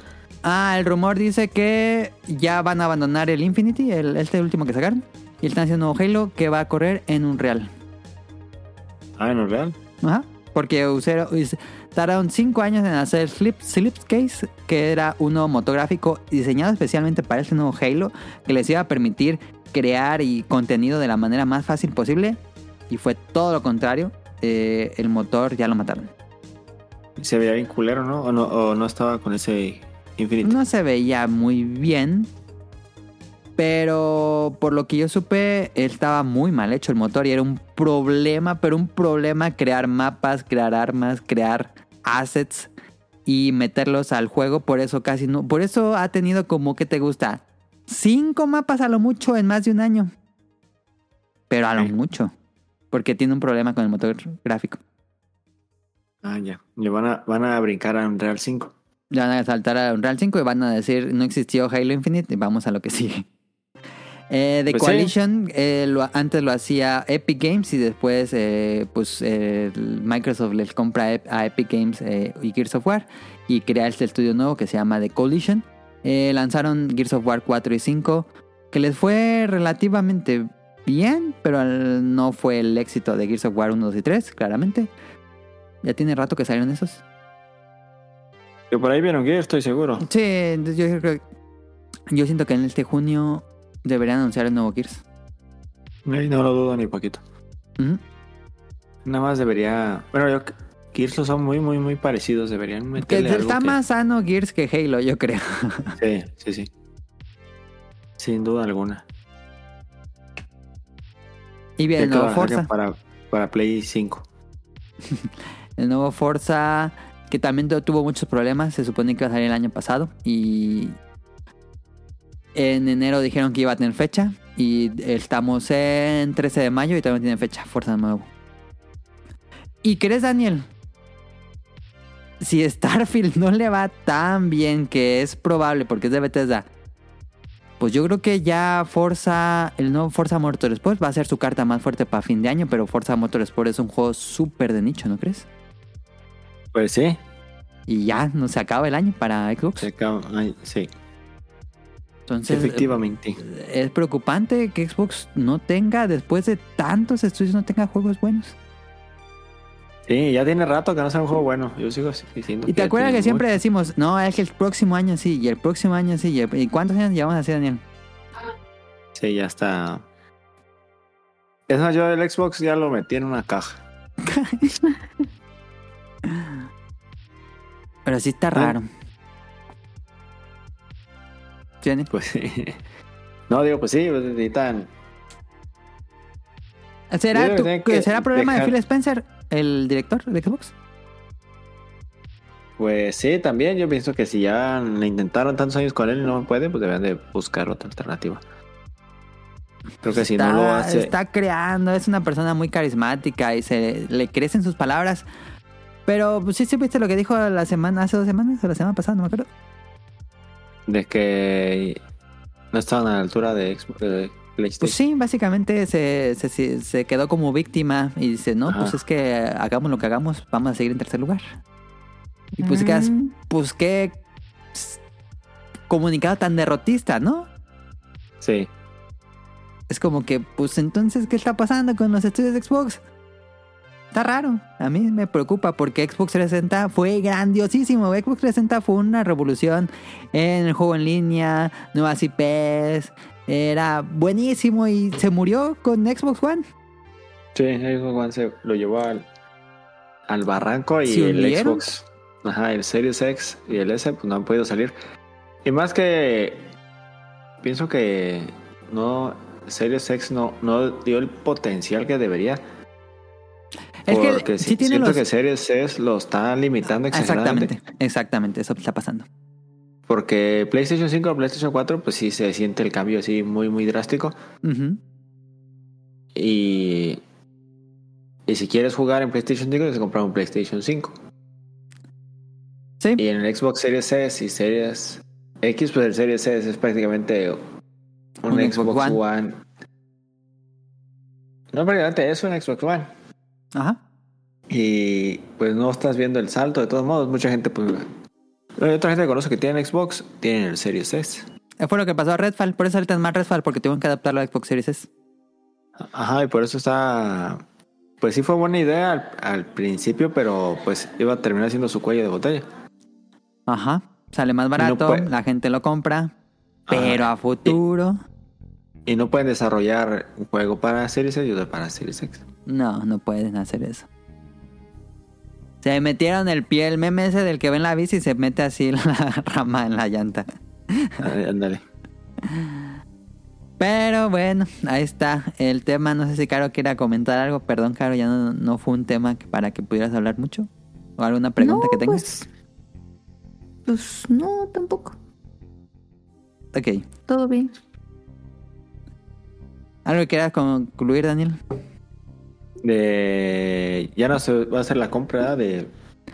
Ah, eso es buena De para Activision. concluir, Daniel. Este, tenemos un año y medio que Xbox está intentando comprar Activision Blizzard, que es una pues, la compra más grande en la historia de los videojuegos. Em, pero la mm, ¿cómo se llama? Ah, La Comisión Reguladora del Mercado en el Reino Unido ya dijo que no. Eh, también les habían dicho que no en América. Ya se ve difícil, ¿eh? No sé qué vaya a pasar, pero se ve Es que un será poco un- difícil. ya será un mega monopolio si compran a Activision. ¿Quién a quién? Microsoft comprando a los que hacen Call of Duty, a los que hacen eh, Candy Crush y a los que hacen Diablo, Warcraft, etcétera. Mm, Básicamente la industria, la compañía más de las más rentables en la historia, Ah, cada año lanzan el juego que más venden todo el año. Em, no a logran convencer. Estoy casi seguro que va a terminar comprando Ubisoft. No más, ¿quién quiere Ubisoft? Ni Ubisoft quiere Ubisoft.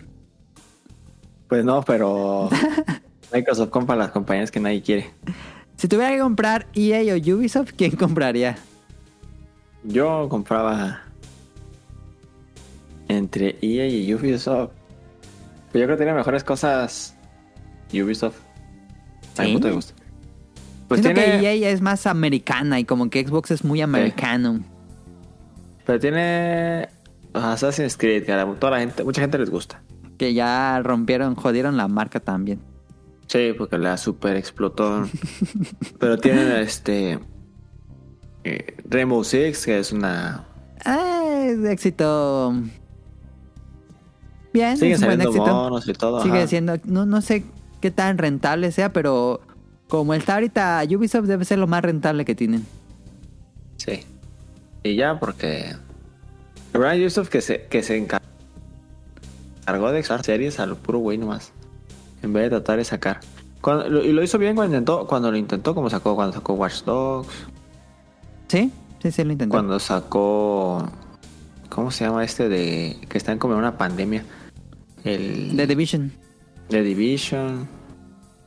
Y hubo un tiempo que lo, intentaba y vendía bien. Yo no sé por qué dejó de intentar y sacar puro secuela, secuela, secuela, secuela. Todo fue secuelas con Ubisoft. ¿Podemos platicarlo? E- Eso lo tengo planeado en un futuro programa. la caída de Ubisoft, pero bueno, hicimos la caída de Square Enix, la caída de Game Freak, ahora tocaría la caída de Ubisoft. Este, pues bueno, a ver qué pasa, Daniel, con lo de Activision Blizzard. Yo pensé que ya, ya era oficial, porque hubo una semana que dijeron, no, ya, ya estamos, ya sí. Se limpiaron las manos, ya quedó el trato. Y a la otra semana, que el Reino Unido les dice que no. No. Entonces, ¿quién sabe qué va a pasar? Son 69 mil millones de dólares lo que cuesta eso. ¿Quién sabe qué va a pasar?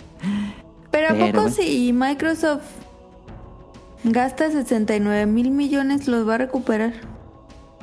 Sí, sí, lo recupera. Con, con esas tres, King, Sí. Call of Duty y Blizzard, fácil. ¿Pero en cuánto tiempo? Ah, no, no, no va a ser rápido. Pero sí creo que lo, que lo pueda hacer. Es curioso. Lo, recu- lo recupera y lo multiplica. Sí, ¿Tanto dinero? Sí, sí, por lo menos si Call of Duty sigue siendo tan popular, porque puede ser, Daniel, que, que comience un declive con Call of Duty, no, no parece que vaya a pasar, pero podría ser. Y lo termine matando Microsoft. si alguien puede matar Call of Duty es Microsoft, dice Daniel. sí. Ya para que haga Infinity War los Halos. ¿Te gustaría que alguien más hiciera Halo? Sí. A mí sí. Pero no, no me gustaría que le hiciera un estudio como Infinity War. Porque curiosamente PlayStation compró Bungie. Ajá. Sí, eso muy rara esa compra, ¿eh? Porque no sé qué vaya a hacer Bungie. Juegos como servicio.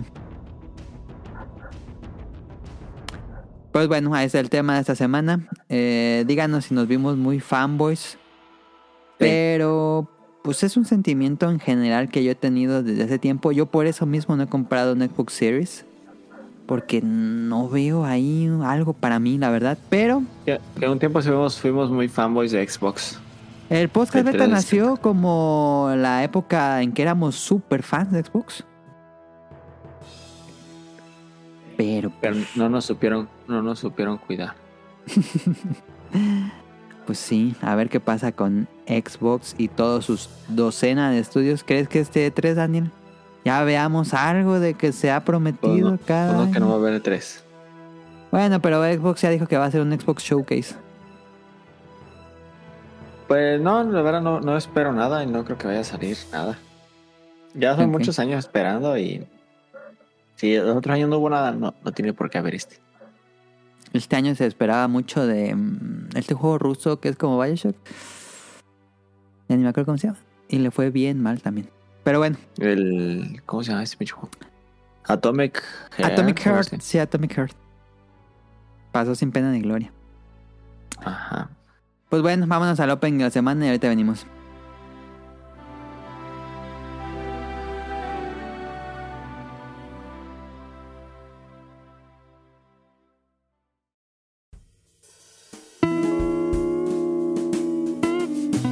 Opening de la semana.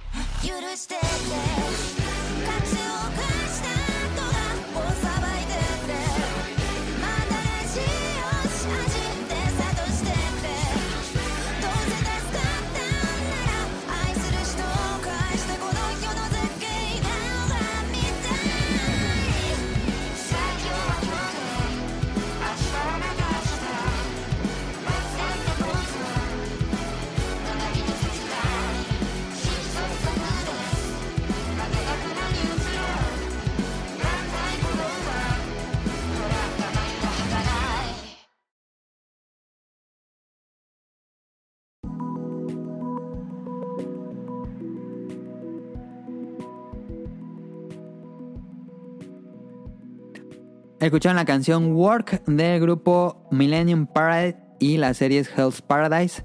Esta es la nueva serie de Mapa. Mapa ha estado produciendo anime como el... ¿Han visto el, el video ese de que está haciendo tortillas así bien rapidísimo?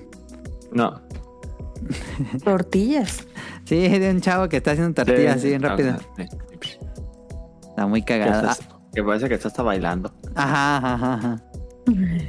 Este, así está mapa. No mames, no sé cómo le hacen, pero están temporada que sale, temporada de anime que lanzan. Y después de animar Chains of Man, fueron los creadores de Chains of Man. Y el Isekai del mundo que el tipo, el tipo que mm, compraba en Amazon, que estaba en otro mundo y que cocinaba. Que Caro dijo que iba a ver y nunca vio. Eh, No, es que no he comprado ese. eh, tenemos nueva serie de mapa que es Hell's Paradise. Está basado en el manga de Yuji Kaku, que es un manga que fue popular en su momento. Ya acabó. Fueron 12 números o 13 números. No me acuerdo. Y esta serie eh, se trata de... Bueno, nos ubicamos en un Japón medieval. Eh, samuráis, ninjas y todo eso. Y el protagonista es Gabimaru. Gabimaru es un ninja semi-inmortal porque sí puede morir, pero es demasiado fuerte para que eso pase. Y es muy bueno en el combate y tiene ahí magia ninja. Este, pero lo detuvieron las autoridades del, del emperador. Mm, No me acuerdo si, de- bueno, no importa, no importa por qué lo detuvieron, pero está detenido. Y el primer episodio es que lo buscan asesinar. Bueno, buscan ejecutarlo porque pues ya tuvo su sentencia y dijeron, no, pues él está, su castigo es ejecución. Y lo intentan degollar, lo intentan quemar vivo, lo intentan romper los huesos del cuerpo y no pueden, no se muere. No se muere porque es demasiado fuerte. Y eh, entonces eh, lo llaman a un grupo especial, básicamente un escuadrón suicida. Eh, llevan a todos los criminales de más alto rango que tienen pues sentenciados. Los juntan a todos y les dicen, miren, hay una isla misteriosa que acabamos de descubrir. Y en esa isla misteriosa está el elixir de la eterna juventud. Van a ir ustedes acompañados por un samurái quien es su ejecutor. Y tienen que buscar el elixir de la eterna juventud, el que lo consiga y regrese. Se le perdonan todos, todos, todos su castigo y puede vivir su vida normal. Y esa es básicamente la sinopsis de la trama. Van a Nagabimaru junto con otro grupo de asesinos a esta isla misteriosa. Y pues eh, hay, es muy rara la isla. Es monstruos, insectos extraños, magia, personas raras que viven en este lugar. Y pues a ver quién sobrevive. Porque comienza una matanza ahí. Es básicamente la sinopsis. No sé qué, qué piensan. Pues como ¿Cómo se llama el anime? Fortnite, ¿no? Hell's Paradise. Sí, es como un Battle Royale. Podríamos decir que tiene un poquito de la esencia de un Battle Royale. A ver, déjalo googleo porque. Hell's Paradise. Paradise. Eh, a mí me interesó porque, fíjate, Daniel, bueno, no sé si supieras, pero el manga de Hunter x Hunter se quedó en un, en un arco muy similar, ¿eh? Y ah, dije, ese lo ah, estaban viendo, lo estaban viendo hoy. Ah, sí, sí lo ubican entonces. Tus conocidos. Ok. Hoy, lo estaban viendo en, la- en el desayuno. ¿Y tú lo estabas viendo? Pero estaba así medio viendo porque como no iban en el primer capítulo, yo no sé en qué capítulo iban, pues ya no... Ahorita vamos en el 6 o 7. Ajá, y pues ya no, no le estaba poniendo atención porque ya no sé ni qué pedo iba pasando. Ok. El te me interesó la sinopsis porque Daniel no sabías que el arco de Hunter x Hunter se quedó en un arco muy similar. Mi teoría es que como Hunter x Hunter lleva tanto tiempo sin lanzar nada, siento que el autor se habrá inspirado en Hunter x Hunter. Pero no estoy completamente seguro, pero esa es mi teoría porque el arco es muy similar. Eh, en el arco de Hunter x Hunter van los Hunters más eh, poderosos junto Ajá. con el Jenner Ryodan, Daniel que Ajá. también se metieron al barco, todos los de Jedi Ran, junto con Hisoka, y van a ir al nuevo continente que, spoiler, te revelan en el final de Hunter x Hunter. Mm, Entonces Ah, comienza una batalla en el barco. Entonces es similar la historia, me pareció muy similar la historia de Hunter x Hunter y de Hell's Paradise, en ese arco por lo menos. Eh, respecto a técnicamente, para hacer de mapa, está 2-3. No es un anime que esté mal animado, pero no es la calidad de mapa. Porque mapa tiene una calidad muy alta, pero siento que es inconsistente en la animación. Es buena, comparación de otras series, por supuesto que sí. Pero para hacer la- el estándar que tiene mapa, yo lo siento un poquito bajo. Lo cual se me hace raro, pero así que diga que esté mal animada, no está. Pero es un único detalle. Y eh, está disponible en Crunchyroll. Van como 7 episodios. No sé cuántos van a ser. Me imagino que van a querer cubrir todo el manga porque el manga es corto. Entonces, quién sabe qué ser. Si lo quieren ver, ahí está en Crunchyroll. Vámonos a los datos curiosos de Caro.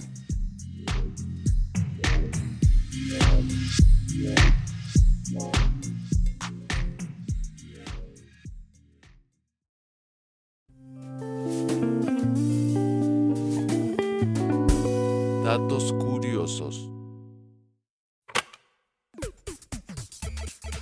Este, les traigo datos curiosos de frutas tóxicas. Ah, a ver, ese está bueno. Eso es como muy de Hell's Paradise. Tiene que ver. Ujú. Entonces, ahí les va. Hay una... Y, y todo fue porque eh, como que se anda poniendo de moda comer berenjena. Así como a las gentes. A Daniel le gusta mucho. Ajá. Pero según yo, es tóxica. Entonces me puse a investigar. A ver. Y entonces saqué de la berenjena y saqué de otras frutas. Ajá. Dice que la berenjena contiene una sustancia alcaloide denominada solanina, que es tóxica si se consume cruda, pero con la cocción eh, queda inactiva. Entonces no comas berenjena cruda. dice que la, la cantidad existente no es suficiente para que te intoxiques, Ah, pero tampoco es agradable comerla cruda, o sea que no Pero, sabe rico. la- ¿sabes qué pasa si te intoxicas por comer berenjena? ¿Qué, qué síntomas da? Sí, pues son este vómito, diarrea y así. Ah, ok, lo, lo- lo tradicional para ese tipo de Ajá. intoxicación. Pero es que la berenjena tiene su chiste. ¿Qué pasó, Avena? Tiene su chiste para comerla porque la tienes que, o sea, tiene mucho yodo y la tienes que salar, así se dice. Ajá, ajá. O sea, no es una, no es como una papa que llegas y la picas. O sea, sí tiene como su proceso, pues. Entonces yo la verdad por eso a mí no me gusta comer berenjena. Pero, pero bueno. ¿Tú la cocinas, Daniel? A mí la berenjena sí, sí me gusta mucho. Pero Pero es que no me gusta el sabor, fíjate. ¿A ti sí te gusta? a mí sí. Mucho. ¿A ti, Adam? No, a mí no me gusta el sabor. No, No o sea, me está gusta. buenísima, ¿cómo no le gusta? ¿Pero tú la cocinas, raro. Daniel? ¿La salas o, o ya la co- compras preparada? Yo la compro. No, la, la, la cocinamos. Preparada, fíjate, casi nunca la he visto. Ok. Que la vendan, pues. Entonces, este, mm, bueno, aparte de la berenjena, el aque, aque, A-C-K-E-E, E, es una fruta tradicional de Jamaica. La verdad es que está bien chistosita. A ver, la Y- googleo. Em, ¿A qué? A ver cómo se dice. A-C-K-E-E. Esta fruta es un símbolo nacional de Jamaica y es parte de la dieta nacional del país, pero los lugareños saben que deben comerla hervida y madura, porque si no te puedes morir. Ah, su madre, ¿te puedes morir? Ajá, dice, una fruta a que sin madurar contiene un veneno conocido como hipoglicina. Su Ajá. naturaleza tóxica es conocida en Jamaica y en África Occidental, donde se cultiva la planta. Esta toxicidad puede afectar principalmente a los niños, sobre todo los que tienen anemia, porque mm, no son capaces de restaurar los azúcares bloqueados por las toxinas. O sea, como que te da, un choque por azúcar. Qué raro. Ok. ¿Ubican el lichi? Sí. Que Sí. está bien chistosito como... como es rojo Parece y- eh, eh, fruta extraterrestre. Ajá, como una esferita roja que Ajá. por dentro es blanca. Sí. Esta se ha puesto de moda, pero proviene de un árbol chino. Em, pero esta fruta puede ser letal si se come demasiado pronto por alguien que se perdió una comida o por un niño en estado de, de desnutrición. Y es que la fruta puede ser tóxica y fatal. No Ah. manches. Se han registrado epidemias de muertes infantiles porque niños madre. malnutridos se enferman por la toxina presente en los frutos sin madurar. A la madre. Y que en Musaf en India, es donde producen esta fruta, ha registrado misteriosas enfermedades. Ok. Cada año, cientos de niños de India tienen que ser hospitalizados por fiebre y convulsiones. Y se ha demostrado que el problema son las toxinas de lichi sin madurar. Ah, ahí recuerdo que Jacobo nos platicó que él vendía liche en Sinaloa, si no me equivoco. En el episodio Dice donde tuvimos a Jacobo. Esto puede conducir a encefalopatías, un cambio en el funcionamiento del cerebro. Ajá. Dice la cazaba. Ubican que cuál es la yuca, Sí. Sí. que es como un camote pero blanco, pero raro. Ajá. Eh, es la tercera fuente más importante de calorías, luego del arroz y el maíz. Se suele comer frita al horno o hervida, pero si no se procesa bien puede ser venenosa, ya que la planta esta contiene cianuro de hidrógeno Y es necesario que cumpla con las normas de procesamiento para reducir las cantidades de el cianuro. Madre mía. Los expertos temen que las hambrunas y los conflictos aumenten la probabilidad de que las personas coman la fruta sin procesar. Ajá. Sí puede ser un problema. Dice, mm, ubican esta frutita que se llama carambola, que es como una, que si la Ah. cortas es como una estrellita. Sí. Sí. Esta es de Asia. Y. em, ah, no manches. Si la consume alguien con una enfermedad renal, puede tener resultados fatales. La fruta contiene toxinas que afectan el cerebro y pueden ocasionar problemas neurológicos. Supongo que cuando no te sirve el riñón, pues no procesa Ajá. como los químicos de esto y se te va al cerebro o algo así. A la madre. La fruta es un, ve- un verdadero riesgo para personas con problemas renales porque las toxinas quedan en su organismo ocasionando daños cerebro, cerebros. Daño Ocasionando cerebral permanente. daño ce- ce- cerebral o hasta la muerte. Tú estás Ah. esclavo del mal. Ubican, ubican las papas. Sí, sí sabía que eran venenosas, pero en tiene veneno, pero en muy poquitas cantidades. Tendrías que comer como un costal de papas para que te mueras. Que lo curioso aquí es que contienen la misma toxina que las berenjenas, la solanina. Solanina. Y que dice que em, ubicas, o sea, puedes ubicar las malas si están verdes. Si están verdes, tienen solanina. Sí, son las que más tienen ese mm, químico. Los síntomas de intoxicación incluyen vómitos, dolor de estómago y hasta alucinación. Así que cuando estén ahí cortando las papas y ven que el té es medio verde, pues esa mejor tírenla. Ajá. Porque justo yo, yo, yo no, yo no la tiraba. y frijoles rojos venenosos. Al parecer muchos frijoles presentan toxinas. Una toxina que se llama fitohemaglutinina. Pero la concentración es muy alta en los frijoles rojos crudos. Eso es quién sabe Con tan, quién sabe, con, con tan solo 4 o 5 granos crudos puedes presentar síntomas de intoxicación con náuseas, diarreas y vómito. No, pues quién sabe qué especie sea. Dice que es fundamental no consumirlos crudos. Ok. no, no. Bueno, en todas, en to- vimos que en todas es básicamente si lo consumes crudo, es muchísimo más. Me imagino a los humanos, los primeros humanos cocinando esas plantas y se murió. A ver, vamos a ver qué pasa si lo, si lo hervimos. Y se murió. No, hay que hervirlo más. Sí, Prueba y error. Algo, algo así. Ajá. Sí, yo creo que eso pasó. Pero por ejemplo, a mí lo que me llamó la atención fue lo de lichi. Porque ahora están sacando como muchas bebidas de lichi, no sé si han visto. No.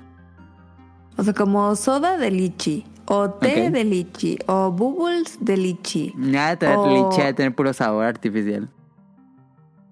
Pues qué bueno que sea artificial, porque si no, imagínate si no lo procesan bien esa madre.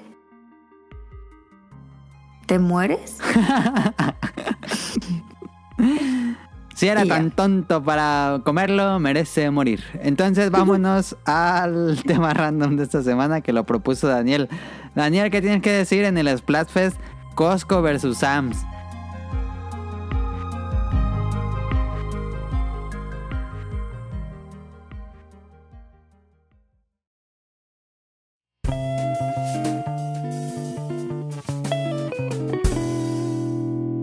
Random.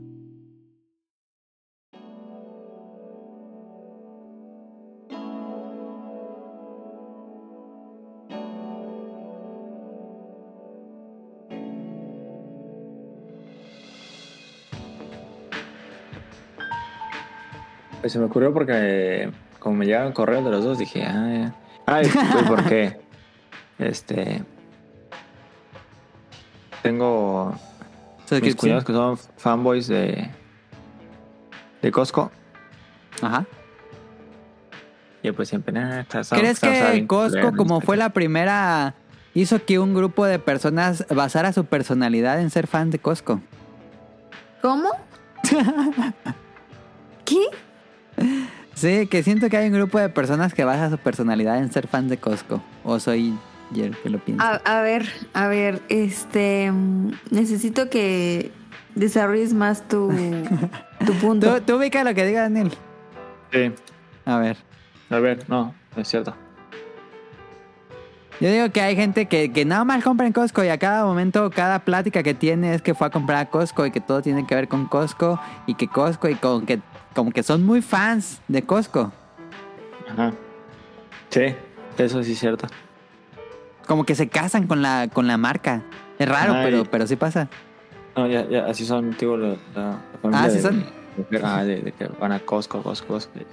Siempre que pueden van a Costco. Ajá. Y, y es así de, no, ya no hay tal, ah, vamos a Costco. o, o- y- o compraron algo, y no, eso lo venden en Costco, y sé qué. Ajá, esto en Costco lo Siempre. más barato. Ah, es como su referencia. O sea, como, como si les pagara Costco para que los anunciaran.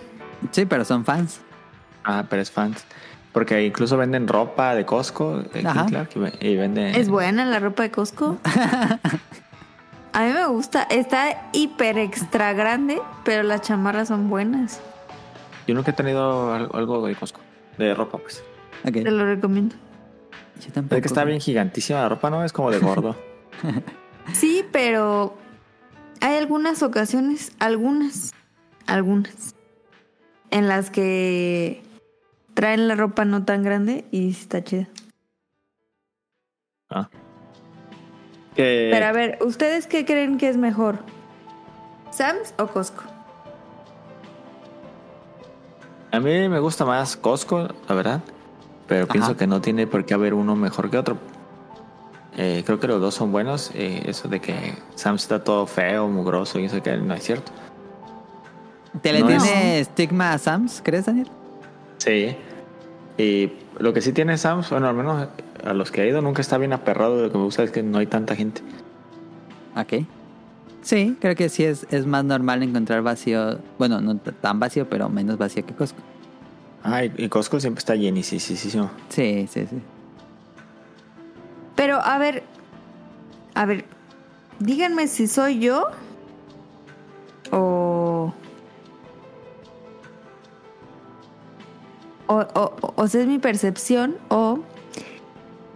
Siento que Costco, a lo mejor me van a odiar por lo que voy a decir, pero siento que Costco se quedó un poco en el pasado. O sea, yo siento más. Más actualizada la, la. como la imagen o el diseño, el marketing en Sam's. Siento que Costco no, no se ha rejuvenecido. Mm, no, porque no le, no le vendría bien, porque los fans son tan fanáticos de Costco que si tuviera un cambio de imagen tan radical Sí. sería muy abrupto. Y Sam's no lo ocupa. Incluso, incluso por eso, aunque le pierden dinero con cada hot dog que venden, Sí. nunca le han subido el precio. Ajá. Porque es, lo, es a lo que tienen acostumbrados a su gente. Sí, es, Pero- es- es muy mercado leal. Ajá, por O eso sea, sigue sí. siendo la misma tarjeta y todo.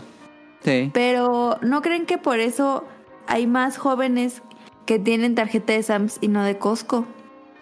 Ah.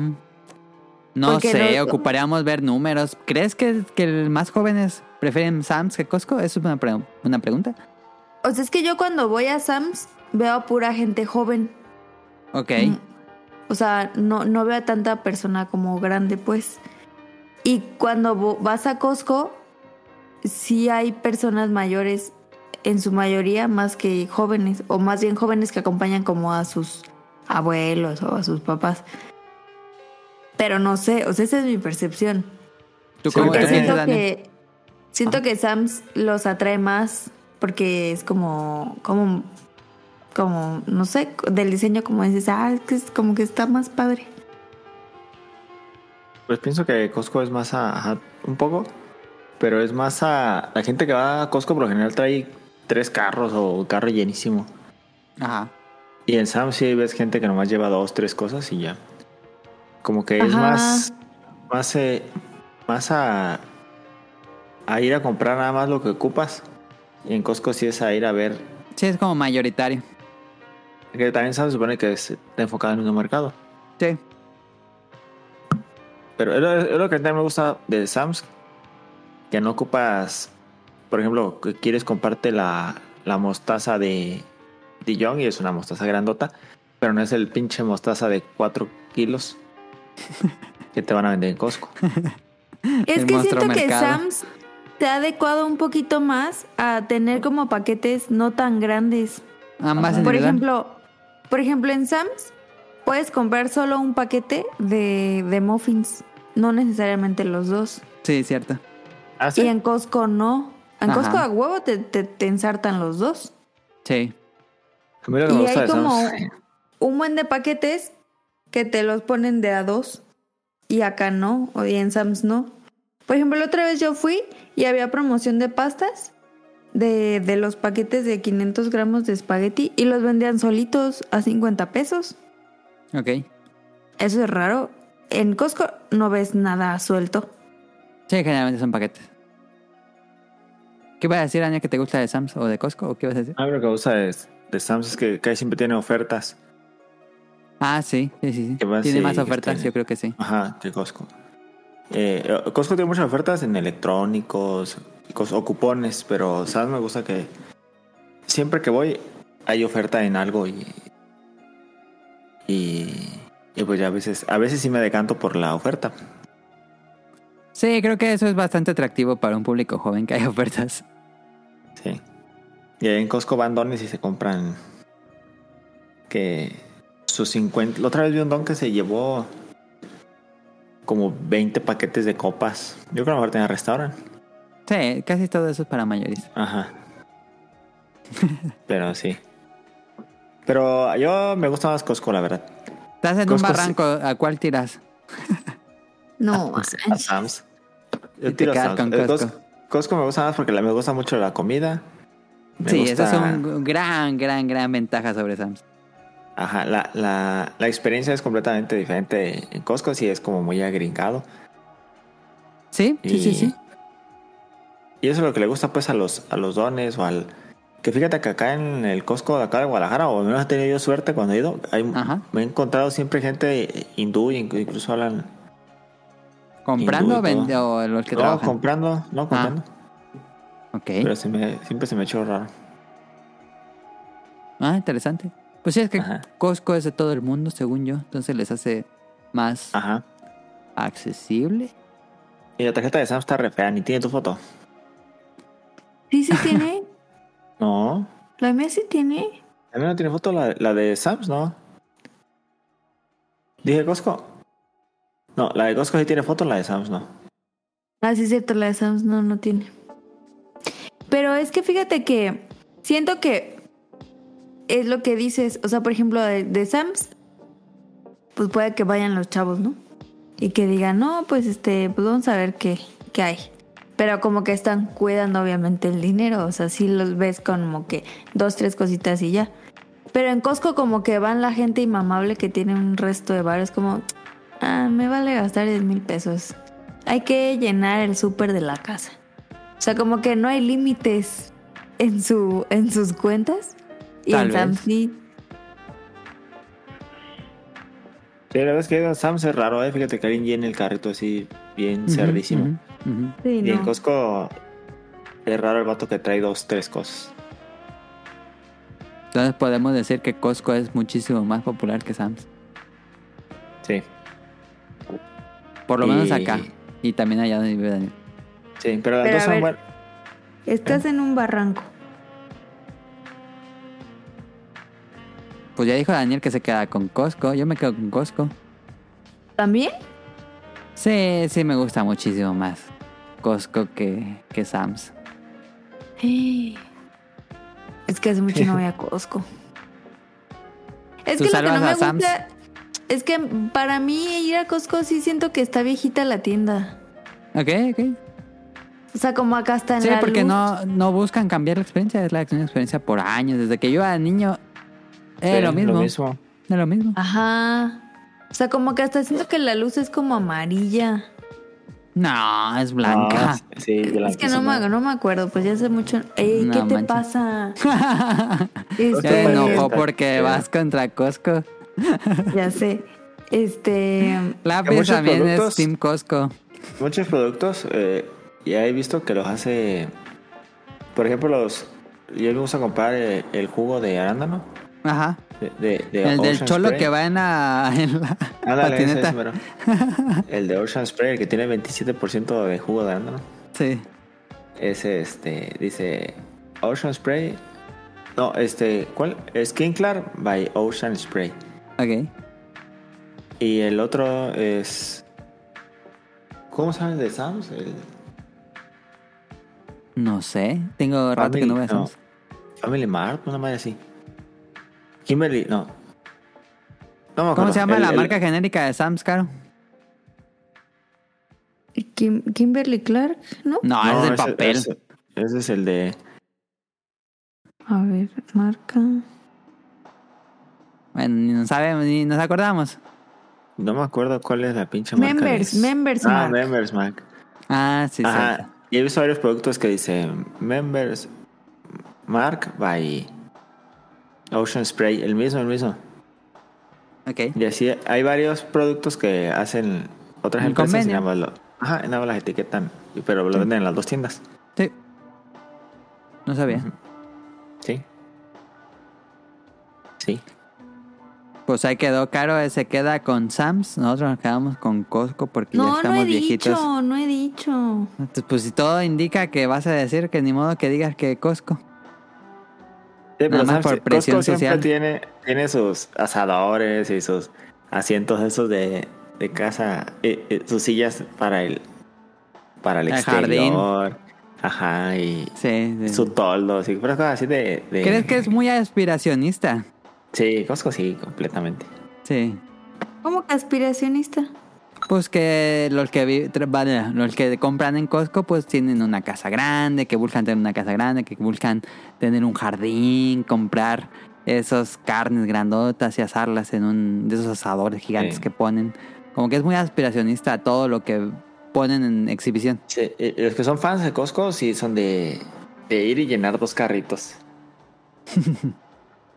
Por ejemplo, cuando va la familia de mi, de, pa- de mi mujer, sí se llenan dos carritos que agarran y ponen tres paquetes de rollos y cinco paquetes de café y así. Como que les hace sentir bien ver que tienen Ajá, sí, le da cierta satisfacción, sí. Ajá. Pero qué gente tan rara, ¿no? Pues pasa en todos lados, pasa con las Macs, pasa con Disney, gente digo, que es muy la fan. verdad, la verdad, siendo sincero, Si uno tuviera dinero así, así para aventar para arriba y tuviera un lugar en la cocina que fuera una alacena como así como en tipo Estados Unidos que tienen Ajá, un cuartito de serie de especial. televisión. Sí. Ajá, y que, que abres y ya tiene. La neta, si yo tuviera eso, pues sí me iría a llenar dos cochecitos de, del Costco, la neta. Por eso Pero es muy como no- aspiracionista. Pero como no, pues. Pero es que también hay que hablar de que eh, todo está bien perro caro. O sea, está carísimo. Tres, tres mamadas del Sams ya son mil varos. No mames. Fácil, sí. sí, sí. ¿Sabes qué? Tres, Tres chingaderitas, pues. Ah, sí. Ay, es que no te he entendido. Pues sí, ya depende de lo que agarres, pero sí. sí una- cinco, cinco cosas, algo así, ya. Mil baros, sí. Es, es muy caro. Con mil pesos te vas al, al Soriana y si te haces un súper, no completo, pero sí más de cinco cosas. No, Eh, sí, yo hoy fui y fueron 1200 y fue de carro lleno. Sí, ir al, ir al Costco sí es de gastarte mínimo tres baros. Sí, fácil. Y quitaron los videojuegos. Sí. Ir al Sam sí te puedes gastar nada más. En, 900 pa- baros. en Costco quitaron videojuegos y en Sam dejaron los videojuegos, pero pocas cosas me deprimen más que el, que el, el pasillo donde tienen videojuegos. Ah, su madre. ¿En, en, en Sam's? Sí, en Sam, no mames, bien feísimo tienen los videojuegos. A mí lo que me gusta es el pasillo de los vinos. Tiene un resto de vinos en Sam's. Ah, sí, a mí me gusta ver el Ah, pasillo sí, del Beatles, tiene pero por el diseño gráfico, porque hay un resto de botellas y están padres el diseño gráfico. Pero la verdad es que sí, fíjate que algo sí tiene Costco. La comida sí es muy buena. O sea, Eh, sí, sí, el, sí, el pie de queso comparado al pie de queso de Sam's, no, no, se lo lleva de calle. Los muffins, Sam's. los panes, las pizzas. La neta. Sí, la neta sí. Es superior la comida. Pues bueno, ahí está. Díganos en Twitter. ¿Ustedes son Team Costco, Team Sams? Eh, díganos si ha influido en su personalidad eso. Eh, vámonos a las preguntas del público y acabemos esto.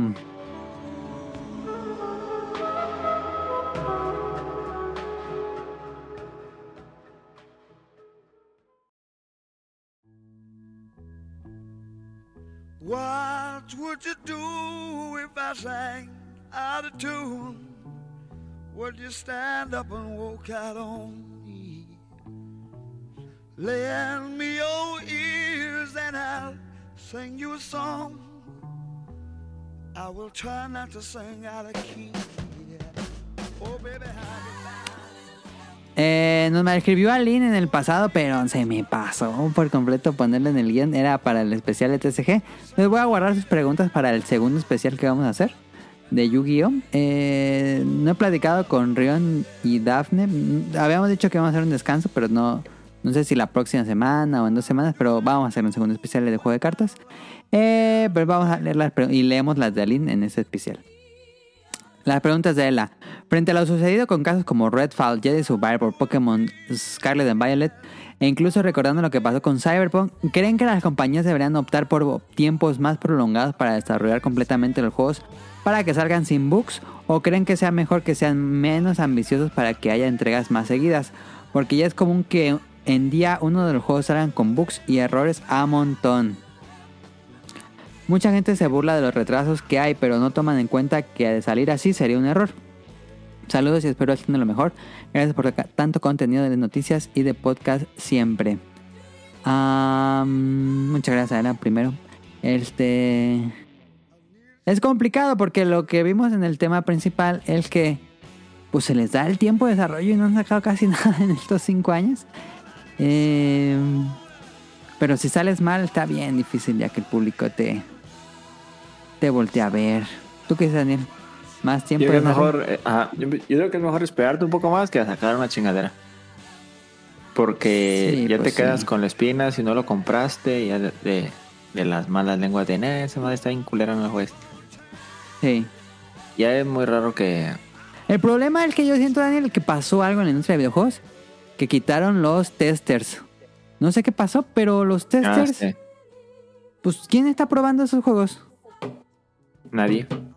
Está raro, ¿por qué no hay tester? Es fácil. sí. Sí. Mucha gente con que les pasen el juego gratis te lo jugaban. Sí, pues es que el QA y el testing.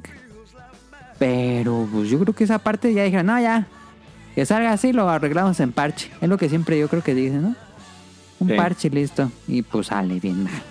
Ahí está, Jedi Survivor, que se ve muy bueno y me dan ganas de jugarlo. Pero pues como salió, pues no, no lo voy a jugar así. ¿Cuál?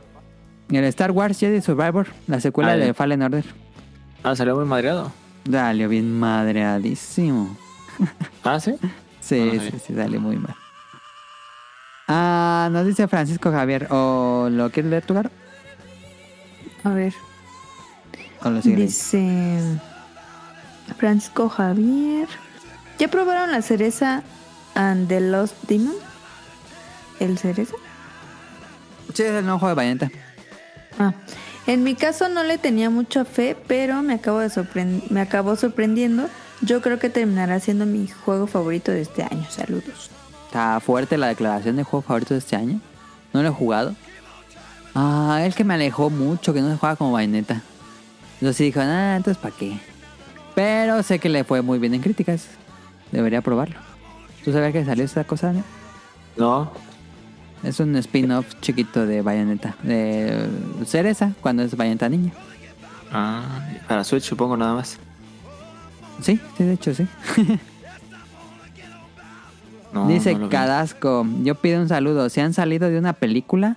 ¿Han metido? Bueno, a ver, un- vamos una por una. ¿Se han salido de una película?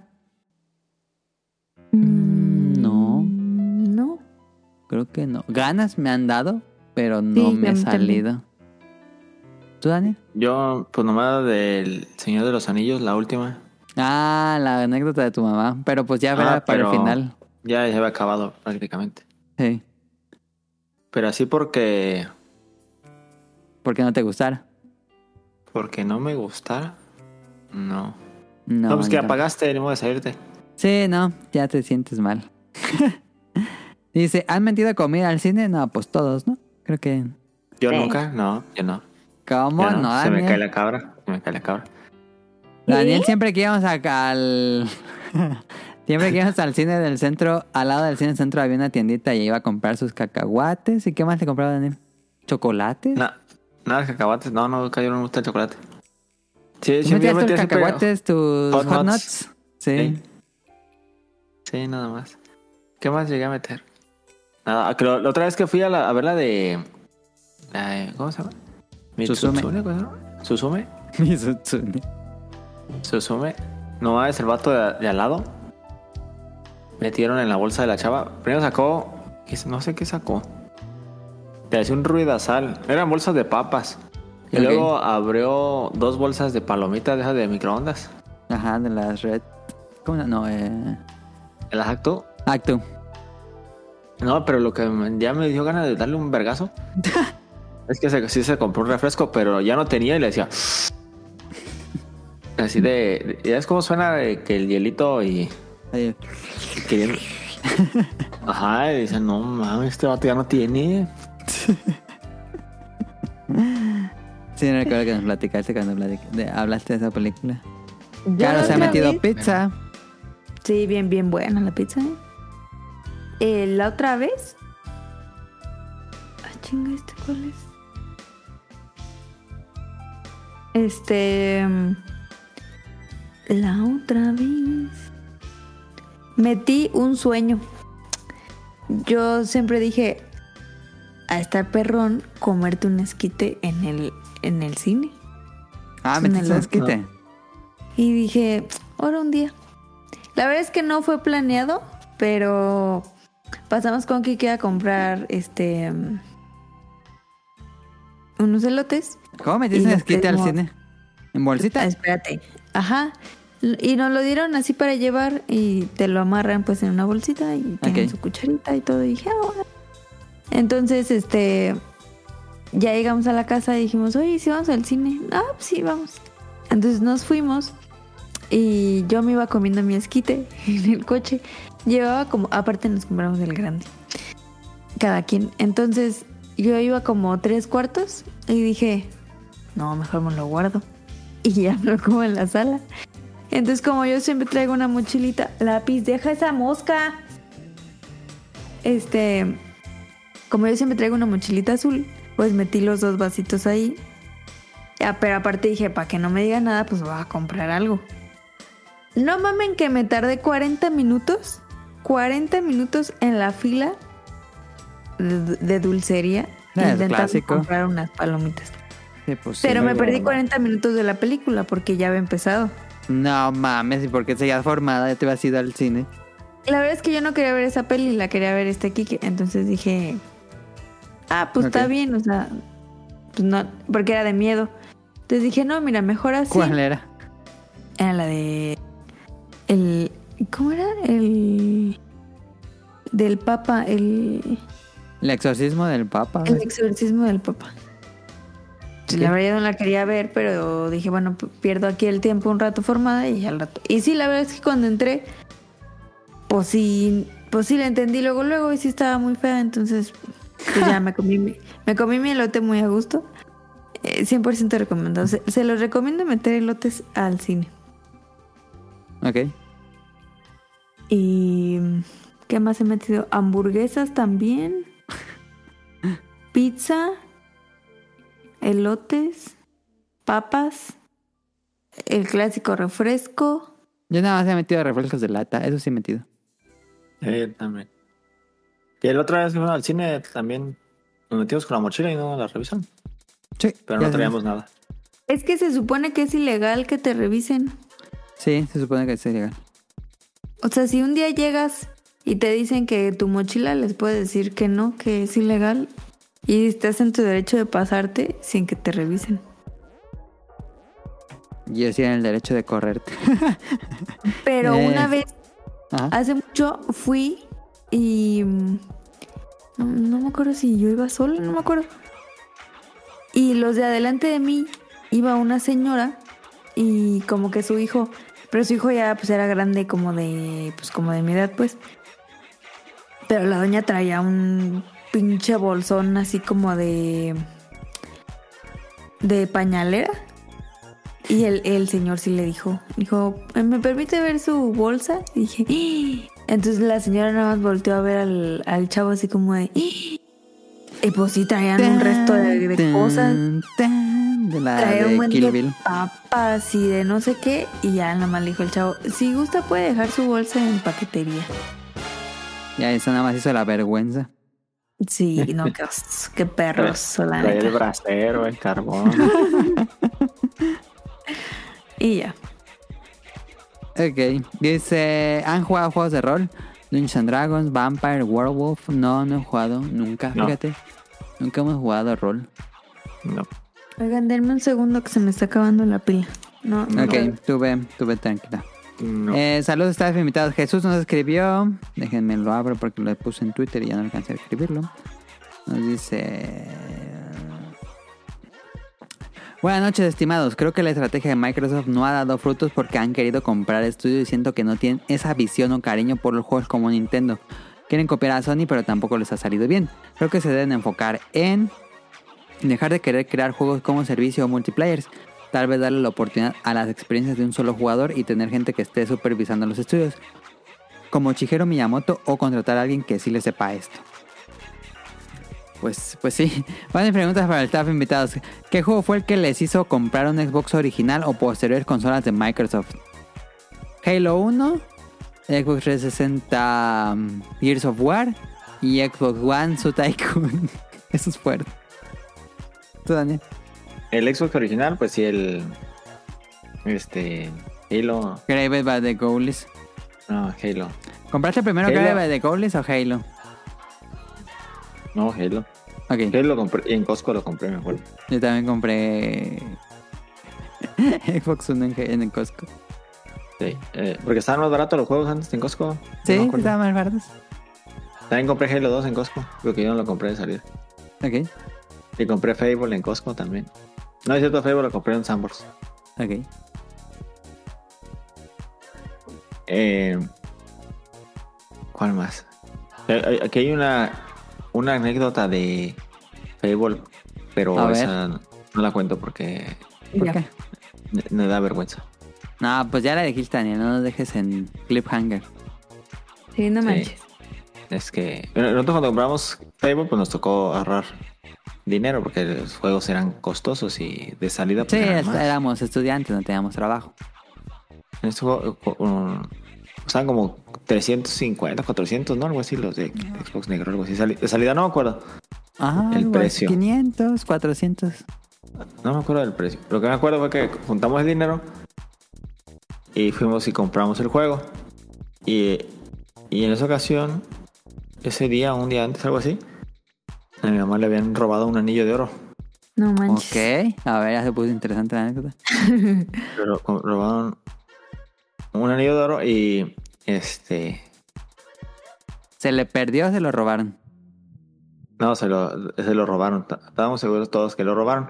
Ok. Y, y mi hermano mayor, cuando vio que llegamos con el juego, le dijo a mi mamá: Mira, mamá, ellos compraron, fueron y vendieron el anillo y se compraron el juego. No Y- mames. Y mi mamá nos quitó el juego. Ah, se lo quitó, sí le creyó. No manches. Y este y nos tocó convencerla como 15 días y ya nos regresó el juego. Ah, no mames, se los quitó 15 días sin poder tocarlo. Ajá, así nuevo, nuevo, no lo pudimos ni abrir. Se Bueno, sí lo- pasó sí lo abrimos, tu pues, sí lo abrimos, hermano, qué pero no jugamos. Ajá, y el que se había robado el anillo, todos sabíamos que había sido él. No manches. Ah, les echó la culpa a ustedes, pero él se lo había robado. Sí, él se lo. Perro No, hombre, es desgraciado. hasta en las mejores familias. Sí. Y soy bien feo porque nosotros sí estábamos juntando. Me acuerdo que el dinero que nos daban para la. Estaban en secundaria. me comida de acuerdo. la escuela. Ajá, a veces no, no comíamos. Bueno, no, a veces no, no comíamos en la escuela para juntar para el juego. Y lo que nos Ajá. daban pues de domingo y así, pero Sí. Qué mal pedo. ¿Qué pasa? Y, y, bueno, y del 360 me acuerdo mucho que yo compré, me gustó muchísimo así el Gears of War y Dead Rising cuando veía los, Ah, sí. los videos y fotos, todo decía, ah, no, dejó ser pésimo. Y del Xbox One por Gears of War 1, el remake. Ah, sí, es cierto, hubo un remake. Bueno, sí, como remake. Sí, yo salió y, y lo, y compré el Xbox para jugar el remake contigo, ¿te acuerdas? Que, y que no lo, pudimos jugar porque serví... tenía un problema con la conexión del internet que no me dejaba jugar. ¿Te acuerdas que me sacaba, me sacaba, me sacaba? Sí. ¿Y del Xbox Series? El Xbox Series, Pues lo tienes, ¿eh? sí. Ese lo compramos. Ese la verdad no lo compré con- por ningún juego. En realidad lo compré porque un día en Walmart estaba la oferta. Había un cupón. cupón no me acuerdo qué. Y, y nos salió el Xbox con seis meses. Sí, fue que fue el Xbox y seis meses. Por.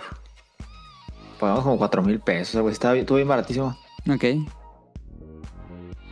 Y por eso, lo, por eso lo compré, porque estaba bien barato, pero en realidad, este, además, hasta el código de los seis meses nunca lo puse, ahí lo tengo. No sé si ¿Seis meses se de qué? De Game, Game Pass. Pass. Yo le regalé un año de Game Pass a Tonali. Yo creo que ¿Sí? nunca lo usó. Y ahí tengo los seis meses. No, ¿Quién no fue un año. Fueron meses, no sé cuántos meses. ¿Quién sabe si todavía exista, si todavía sirvan esos seis Sí, meses? deben servir. Ah, dice, ¿qué juego de la marca verde los ha decepcionado como, de, como para alejarse de Xbox? Halo 5. Halo 5 fue mi mayor decepción, yo creo. ¿Tú, Dani? Halo 5 también. O fue, o fue- sí, Halo 5. Halo 5, sí. Halo 5 cuando jugué la campaña y todo eso, sí era como de... No, Halo 5. ¿Halo 5 cuál es? Oh. Antes del Infinity, Ah, sí, sí, ese. Ese mero. Donde se pelea con el otro Spartan que según se murió el Master Chief. Ajá, ese Halo sí está como que. ah. Y el multiplayer. El multiplayer de Halo los empieza a jugar los últimos. Sí. Y sí es como de que, ah, está chido. Y ya pierde tu atención bien rápido. Ajá, y, lo- y ya lo apagas. Y al día siguiente ya como que, ah, ya no. Sí. Pero es que lo, lo que yo digo es que no, no he logrado crear lo que creaba los otros Halos, que eran los mapas y todo eso, que están muy, muy bien logrados. Sí, le falta un diseñador de mapas. Sí, porque yo creo que los otros Halos, en Halo 3 al menos, que fue el que jugamos así estúpidamente. Todos eran chidos, todos, todos los mapas estaban Ajá. No, pero, inclu- pero incluso me acuerdo que tocaban güeyes así buenísimos que no te dejaban hacer nada, que estaban una reventada. pero todos te divertías porque estaba bien hecho el juego. Sí, Ya decías, aunque seas que a veces te daba una madriza, pero te mataba y tú le dejabas la, la granada pegada en la cabeza. Y el solo hecho de ya decir, con "Ah, eso ya es. ya me ganaste este 20 imbécil". con 20 muertes, pero te maté con un granadazo en la cabeza. Ajá. Y eso, eso ya nunca lo lograron hacer. No, 343 ahí falló muchísimo. Ah, dice, ¿creen que se concrete la compra de Activision? ¿Qué dirían? Que no. Yo digo que no. Yo creo que sí, pero está raro que, que ya llevan más de un año y medio y no puedan. Yo Pero es que no mames, sí. son 69 mil millones o algo así dijiste. Sí. Obvio que les lleva su tiempo. Mm, yo me estoy más de lado que sí, pero pues quién sabe cuándo. Y se consideran que Xbox se enfoca más al mercado occidental y que podrían enfocar más su esfuerzo en traer géneros que sean más llamativos para las minorías o el mercado japonés. Intentaron, Xbox intentó entrar al mercado japonés con el Xbox 360. Tuvieron juegos de mm, estudios japoneses como Blue Dragon y este otro que se llama del, del que es inmortal. Sí. No me acuerdo cómo se llama. Este, pero sí, sí lo intentaron muchísimo con el Xbox 360 y no. No pudieron, entonces pues yo creo que ya se rindieron con, con el mercado japonés. Eh, yo creo que está bien que se enfoquen en el mercado occidental. Es donde más venden. Entonces es lógico que deberían enfocarse mucho de ellos. Y se siente porque la compra de Zenimax y de Obsidian son juegos de RPGs eh, y first person shooter muy occidentales que son muy, muy, muy, muy del estilo occidental. Entonces está bien que, que una marca eh, los junte a ese tipo de juegos. Me parece que, que no es una mala idea. En lugar de estar intentando, intentando eh, traer juegos japoneses, pues no. Dice, llegaron a jugar juegos exclusivos de Atlus que solo salieron para Xbox como Spectral Force 3. No, no, No. no, para nada. ¿Creen que hay una caída más estrepitosa por la compañía con la salida de muchos miembros de equipos importantes y la declaración que se dio por parte de Phil Spencer? Sí. ¿Tú crees que hay una caída de la compañía? No, pues la, la compañía es, es sólida y Sí, no va a caer. Por... no ¿Podrían caer. vender Xbox o podrían cerrar Xbox y Microsoft seguirá sin problemas? Sí, pero pues no, eh, pues es el de, es de esas, ¿cómo se llama? Ramas que tiene Microsoft que pues a lo mejor no gana lo que quisiera, pero pues tampoco no le estorba. Sí. Pero sí estuvo rara la declaración de Phil Spencer, ¿eh? A mí... Pues a mí también se me hizo muy raro, ¿eh? Digo, se vale la pena que sea muy honesto. Pero pues está raro decirles a los fanáticos. Eh, ¿Creen que las bajas ventas de la consola es por la falta de juegos buenos? Que sí, se reportó que Xbox Series eh, ha vendido muchísimo menos de lo que se esperaba. Y pues sí, ¿no? Digo, si no hay juegos que jugar, pues ¿para qué vas a comprar una consola? Tampoco es rocket science. Entonces sí, yo creo que las bajas ventas es porque no hay exclusivas o juegos interesantes. Eh, Andy nos escribe, dice... Hola amistades, me surgió la muy importante pregunta, ¿cuál es su sabor de maruchan favorita? ¿O Nissin o la que prefieran? O ya que fueron a Japón, ¿cuál fue su estilo de ramen favorito? Saludos y pasen un super fin de semana. Muchas gracias a Andy. A ver. A ver, mi... Es que depende. Me voy a escuchar muy mamadora con lo que voy a decir. Pero mi, mi maruchan favorita, así del sabor favorito, es camarón con habanero. Pero, pero, pero, pero, en caso de que usted, bueno, no usted, en caso de que yo quiera mezclarlo con un esquite, el sabor ganador es camarón. ¿Cómo es? Camarón picante. Ajá, camarón picante. No es camarón y chile y chile piquín, es camarón picante. Está muy bueno. esa combinación queda rica con arroz o con esquite. Y mi sopa favorita de Japón es, ya saben, la chili tomato. Y el ramen, pues el único vegetariano. Y ya. Ok, ¿tú, Daniel? A mí la no me gusta Sí. es la de, la de Pekín. Ajá. Y el ramen que más me gusta de todos es un ramen que se llama Shin. ¿Tú también lo has comido, yo creo? No sé. Uno Es rojo. uno coreano, sí. Sí, sí, Ajá, sí. El, el Shin. E- Ese es mi favorito de todos que he probado. Pero, pero también- quién sabe cómo se llama. También el chile tomato me gustó mucho, pero para mi gusto es muy superior el Shin. Déjalo, googleo para, para recomendarlo. A ver. Al gusto es personal. Rob- r- sopa instantánea coreana. Debe salir. ¿Cuál- ¿Esa yo no la, la conozco o qué? No sé. Así debe ser- conocerla. Coreana. Es la Lo venden aquí en. Nongshim. Ramen coreano, fideos Nongshim Shin Ramyun. Ese es muy bueno. Muy picoso. Ese es muy, muy bueno. Ahí está. Eh, y a mí, y yo no soy muy... Pero sí, yo también diría esa que dice Daniel. Y la chili tomato es muy buena, ¿eh? La chili tomato sabe muy rica. Muy buena. El chile no sabe rica, pero los pedacitos que tenía, los cuadritos, yo digo que esos eran como de carne. Nah, ese era como tofu frito. Ah, era yo creo que tofu. Lo voy a buscar, lo voy a buscar. Dice JC, saludos a los integrantes del podcast o a los invitados si es que hay. Esta semana salieron un unboxing de la Asus ROG Ally, una PC portátil el mismísimo estilo del Steam Deck y de la Nintendo Switch, pero con una mayor potencia que su similar de Steam y con Windows 11. La consola se ve súper bonita con la potencia que tiene y las pruebas hechas me dan muchas ganas de ver una, la cual a la venta en junio con una pantalla de 1080p y 120 Hz. Estoy pensando muy seriamente para buen fin hacerme de una.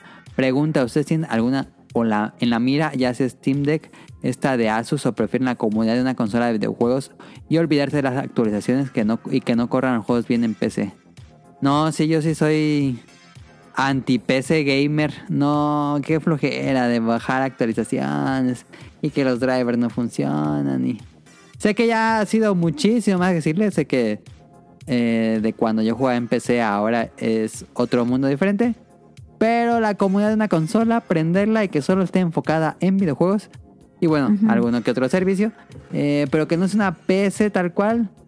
Pues sí, sí me, me gana mucho más la consola. Y... mm, No se me antojan la Steam Deck y este tipo. Pero tal vez porque no la he probado. Tal vez si la prueba me, me llame mucho más la atención. ¿Tú, Daniel, te, te gustaría un Steam Deck o una similar? Pues, no, la verdad, no, no.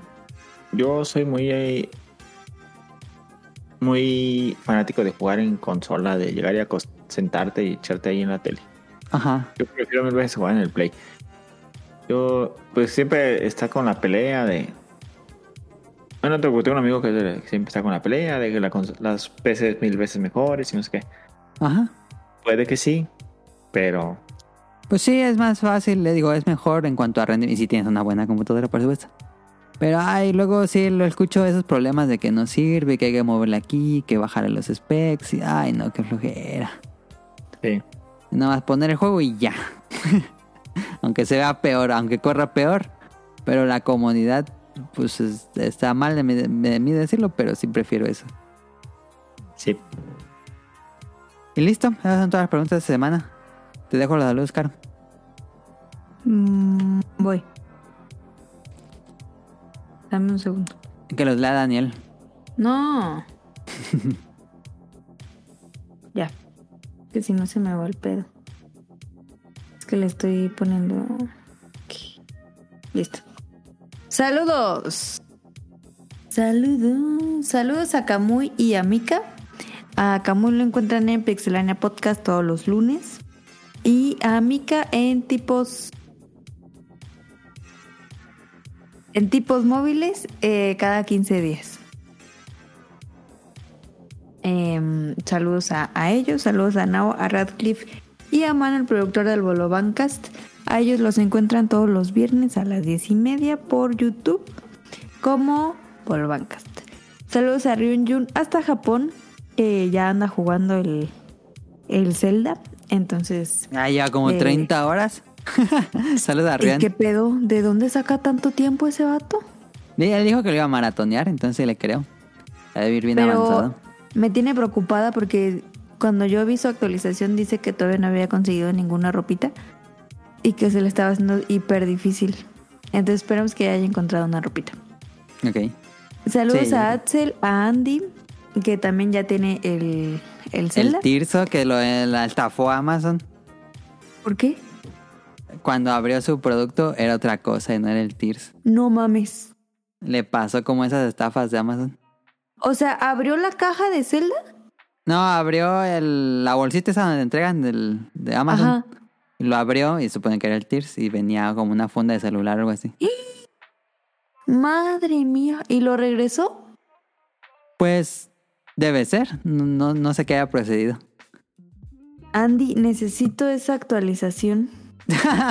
Pero fue ¿Qué ese día a, a comprar el juego físico en la Friki Plaza, algo así dijo, creo. Sí vi que subió una foto en el en el Kentucky Fried Chicken. Ajá, sí. Entonces, bueno, esperemos que esté que esté eh, disfrutando del Tears. Saludos a Heladito. A él lo encuentran en la opinión de Ela en Spotify. Ah. Tiene un programa, bueno, un podcast de películas, de reseñas de películas. Sube dos veces a la semana un programa nuevo.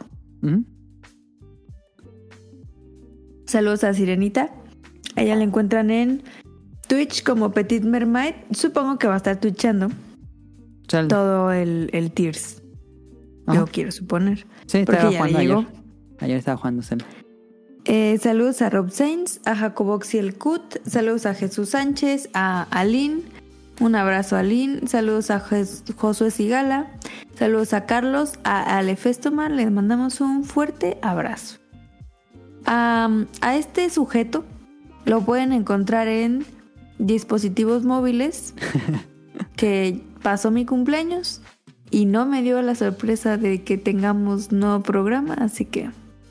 Y según esto ya habían grabado un programa en... Es que sus programas son compas- semestrales.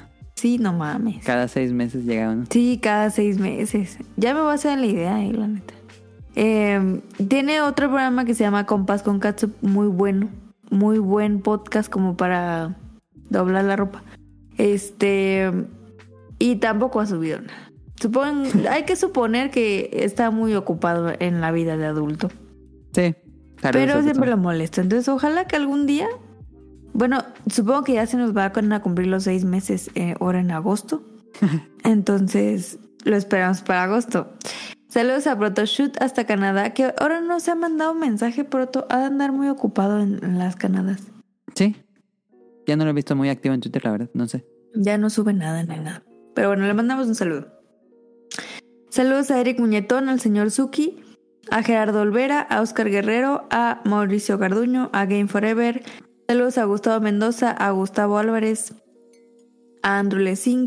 Saludos a Marco Bolaños, a Vente Madreo, a Alquique Moncada. Saludos al doctor Carlos Adrián, a Cadasco. Saludos a Helter Skelter. Saludos a Daggett de la presa de Daggett y al Yuyos. Y hay muchos Gustavos aquí. La verdad es que hay muchos Gustavos en todo el mundo. en mi trabajo hay muchos Gustavos también. Hay Es como, un nombre muy común. hay como tres Gustavos. Y Luis, no se diga, no mames. Hay como 20 Luis. ¿En tu Eh, trabajo hay un nombre muy común, Daniel? Sí. Este. Hay un restísimo de Franciscos y de Carlos. Ok. Pero de Francisco hay así un restísimo. A veces que cuando hablas por el radio, eh, si dices nada Francisco, ninguno te contesta porque dicen es que. Es que Era luego- para otro Francisco. Ajá. Tienes que decirle. Especificar cuál Francisco. Ok. Ah, hay un sujeto que se llama bien raro en Mérida. Se llama Darky. ¿Qué pedo? Darky, es una nombre de perro. Es, ajá, es D-A-R K-I. Darky Qué. Y yo me quedé y le dije, no, ¿Es que emo? Darky, que no sé qué. No, es un, ya es un señor, o sea. y yo, y, o sea, me lo presentaron, ¿no? No, pues que Darky, pero yo pensé que había escuchado mal. Y, y ya después lo busqué en el Teams y yo, y lo volteé a ver y le dije, ¿cómo dijiste que te llamas? Darky.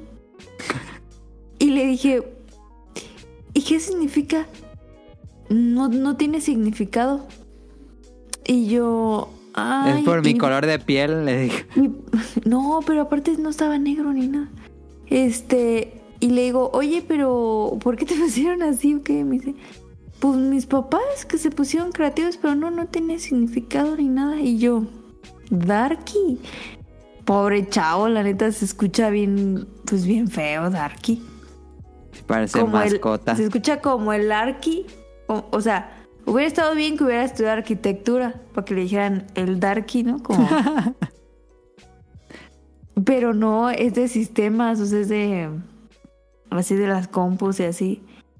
No, qué pobre chavo, la neta. Pues esto el programa de esta semana. Recuerden seguirnos en arroba podcast beta en Twitter. Efemérides, noticias y el podcast beta y recomendaciones de otros podcasts si nos quieren seguir. En Twitter, nada más tenemos Twitter. Y estamos en Apple Podcasts, iBox, Spotify y demás canales donde suban podcasts. Y si quieren eh, checar episodios viejos o checar noticias de videojuegos o escuchar el podcast hermano que es el Showtime, lo pueden hacer en langaria.net. Y eso será todo por nuestra parte. Muchísimas gracias por tu por su tiempo, por su atención, por su preferencia. De nuevo, muchas gracias a Daniel y a Caro que me acompañaron esta semana. Y pues les deseamos una excelente semana. Nos vemos.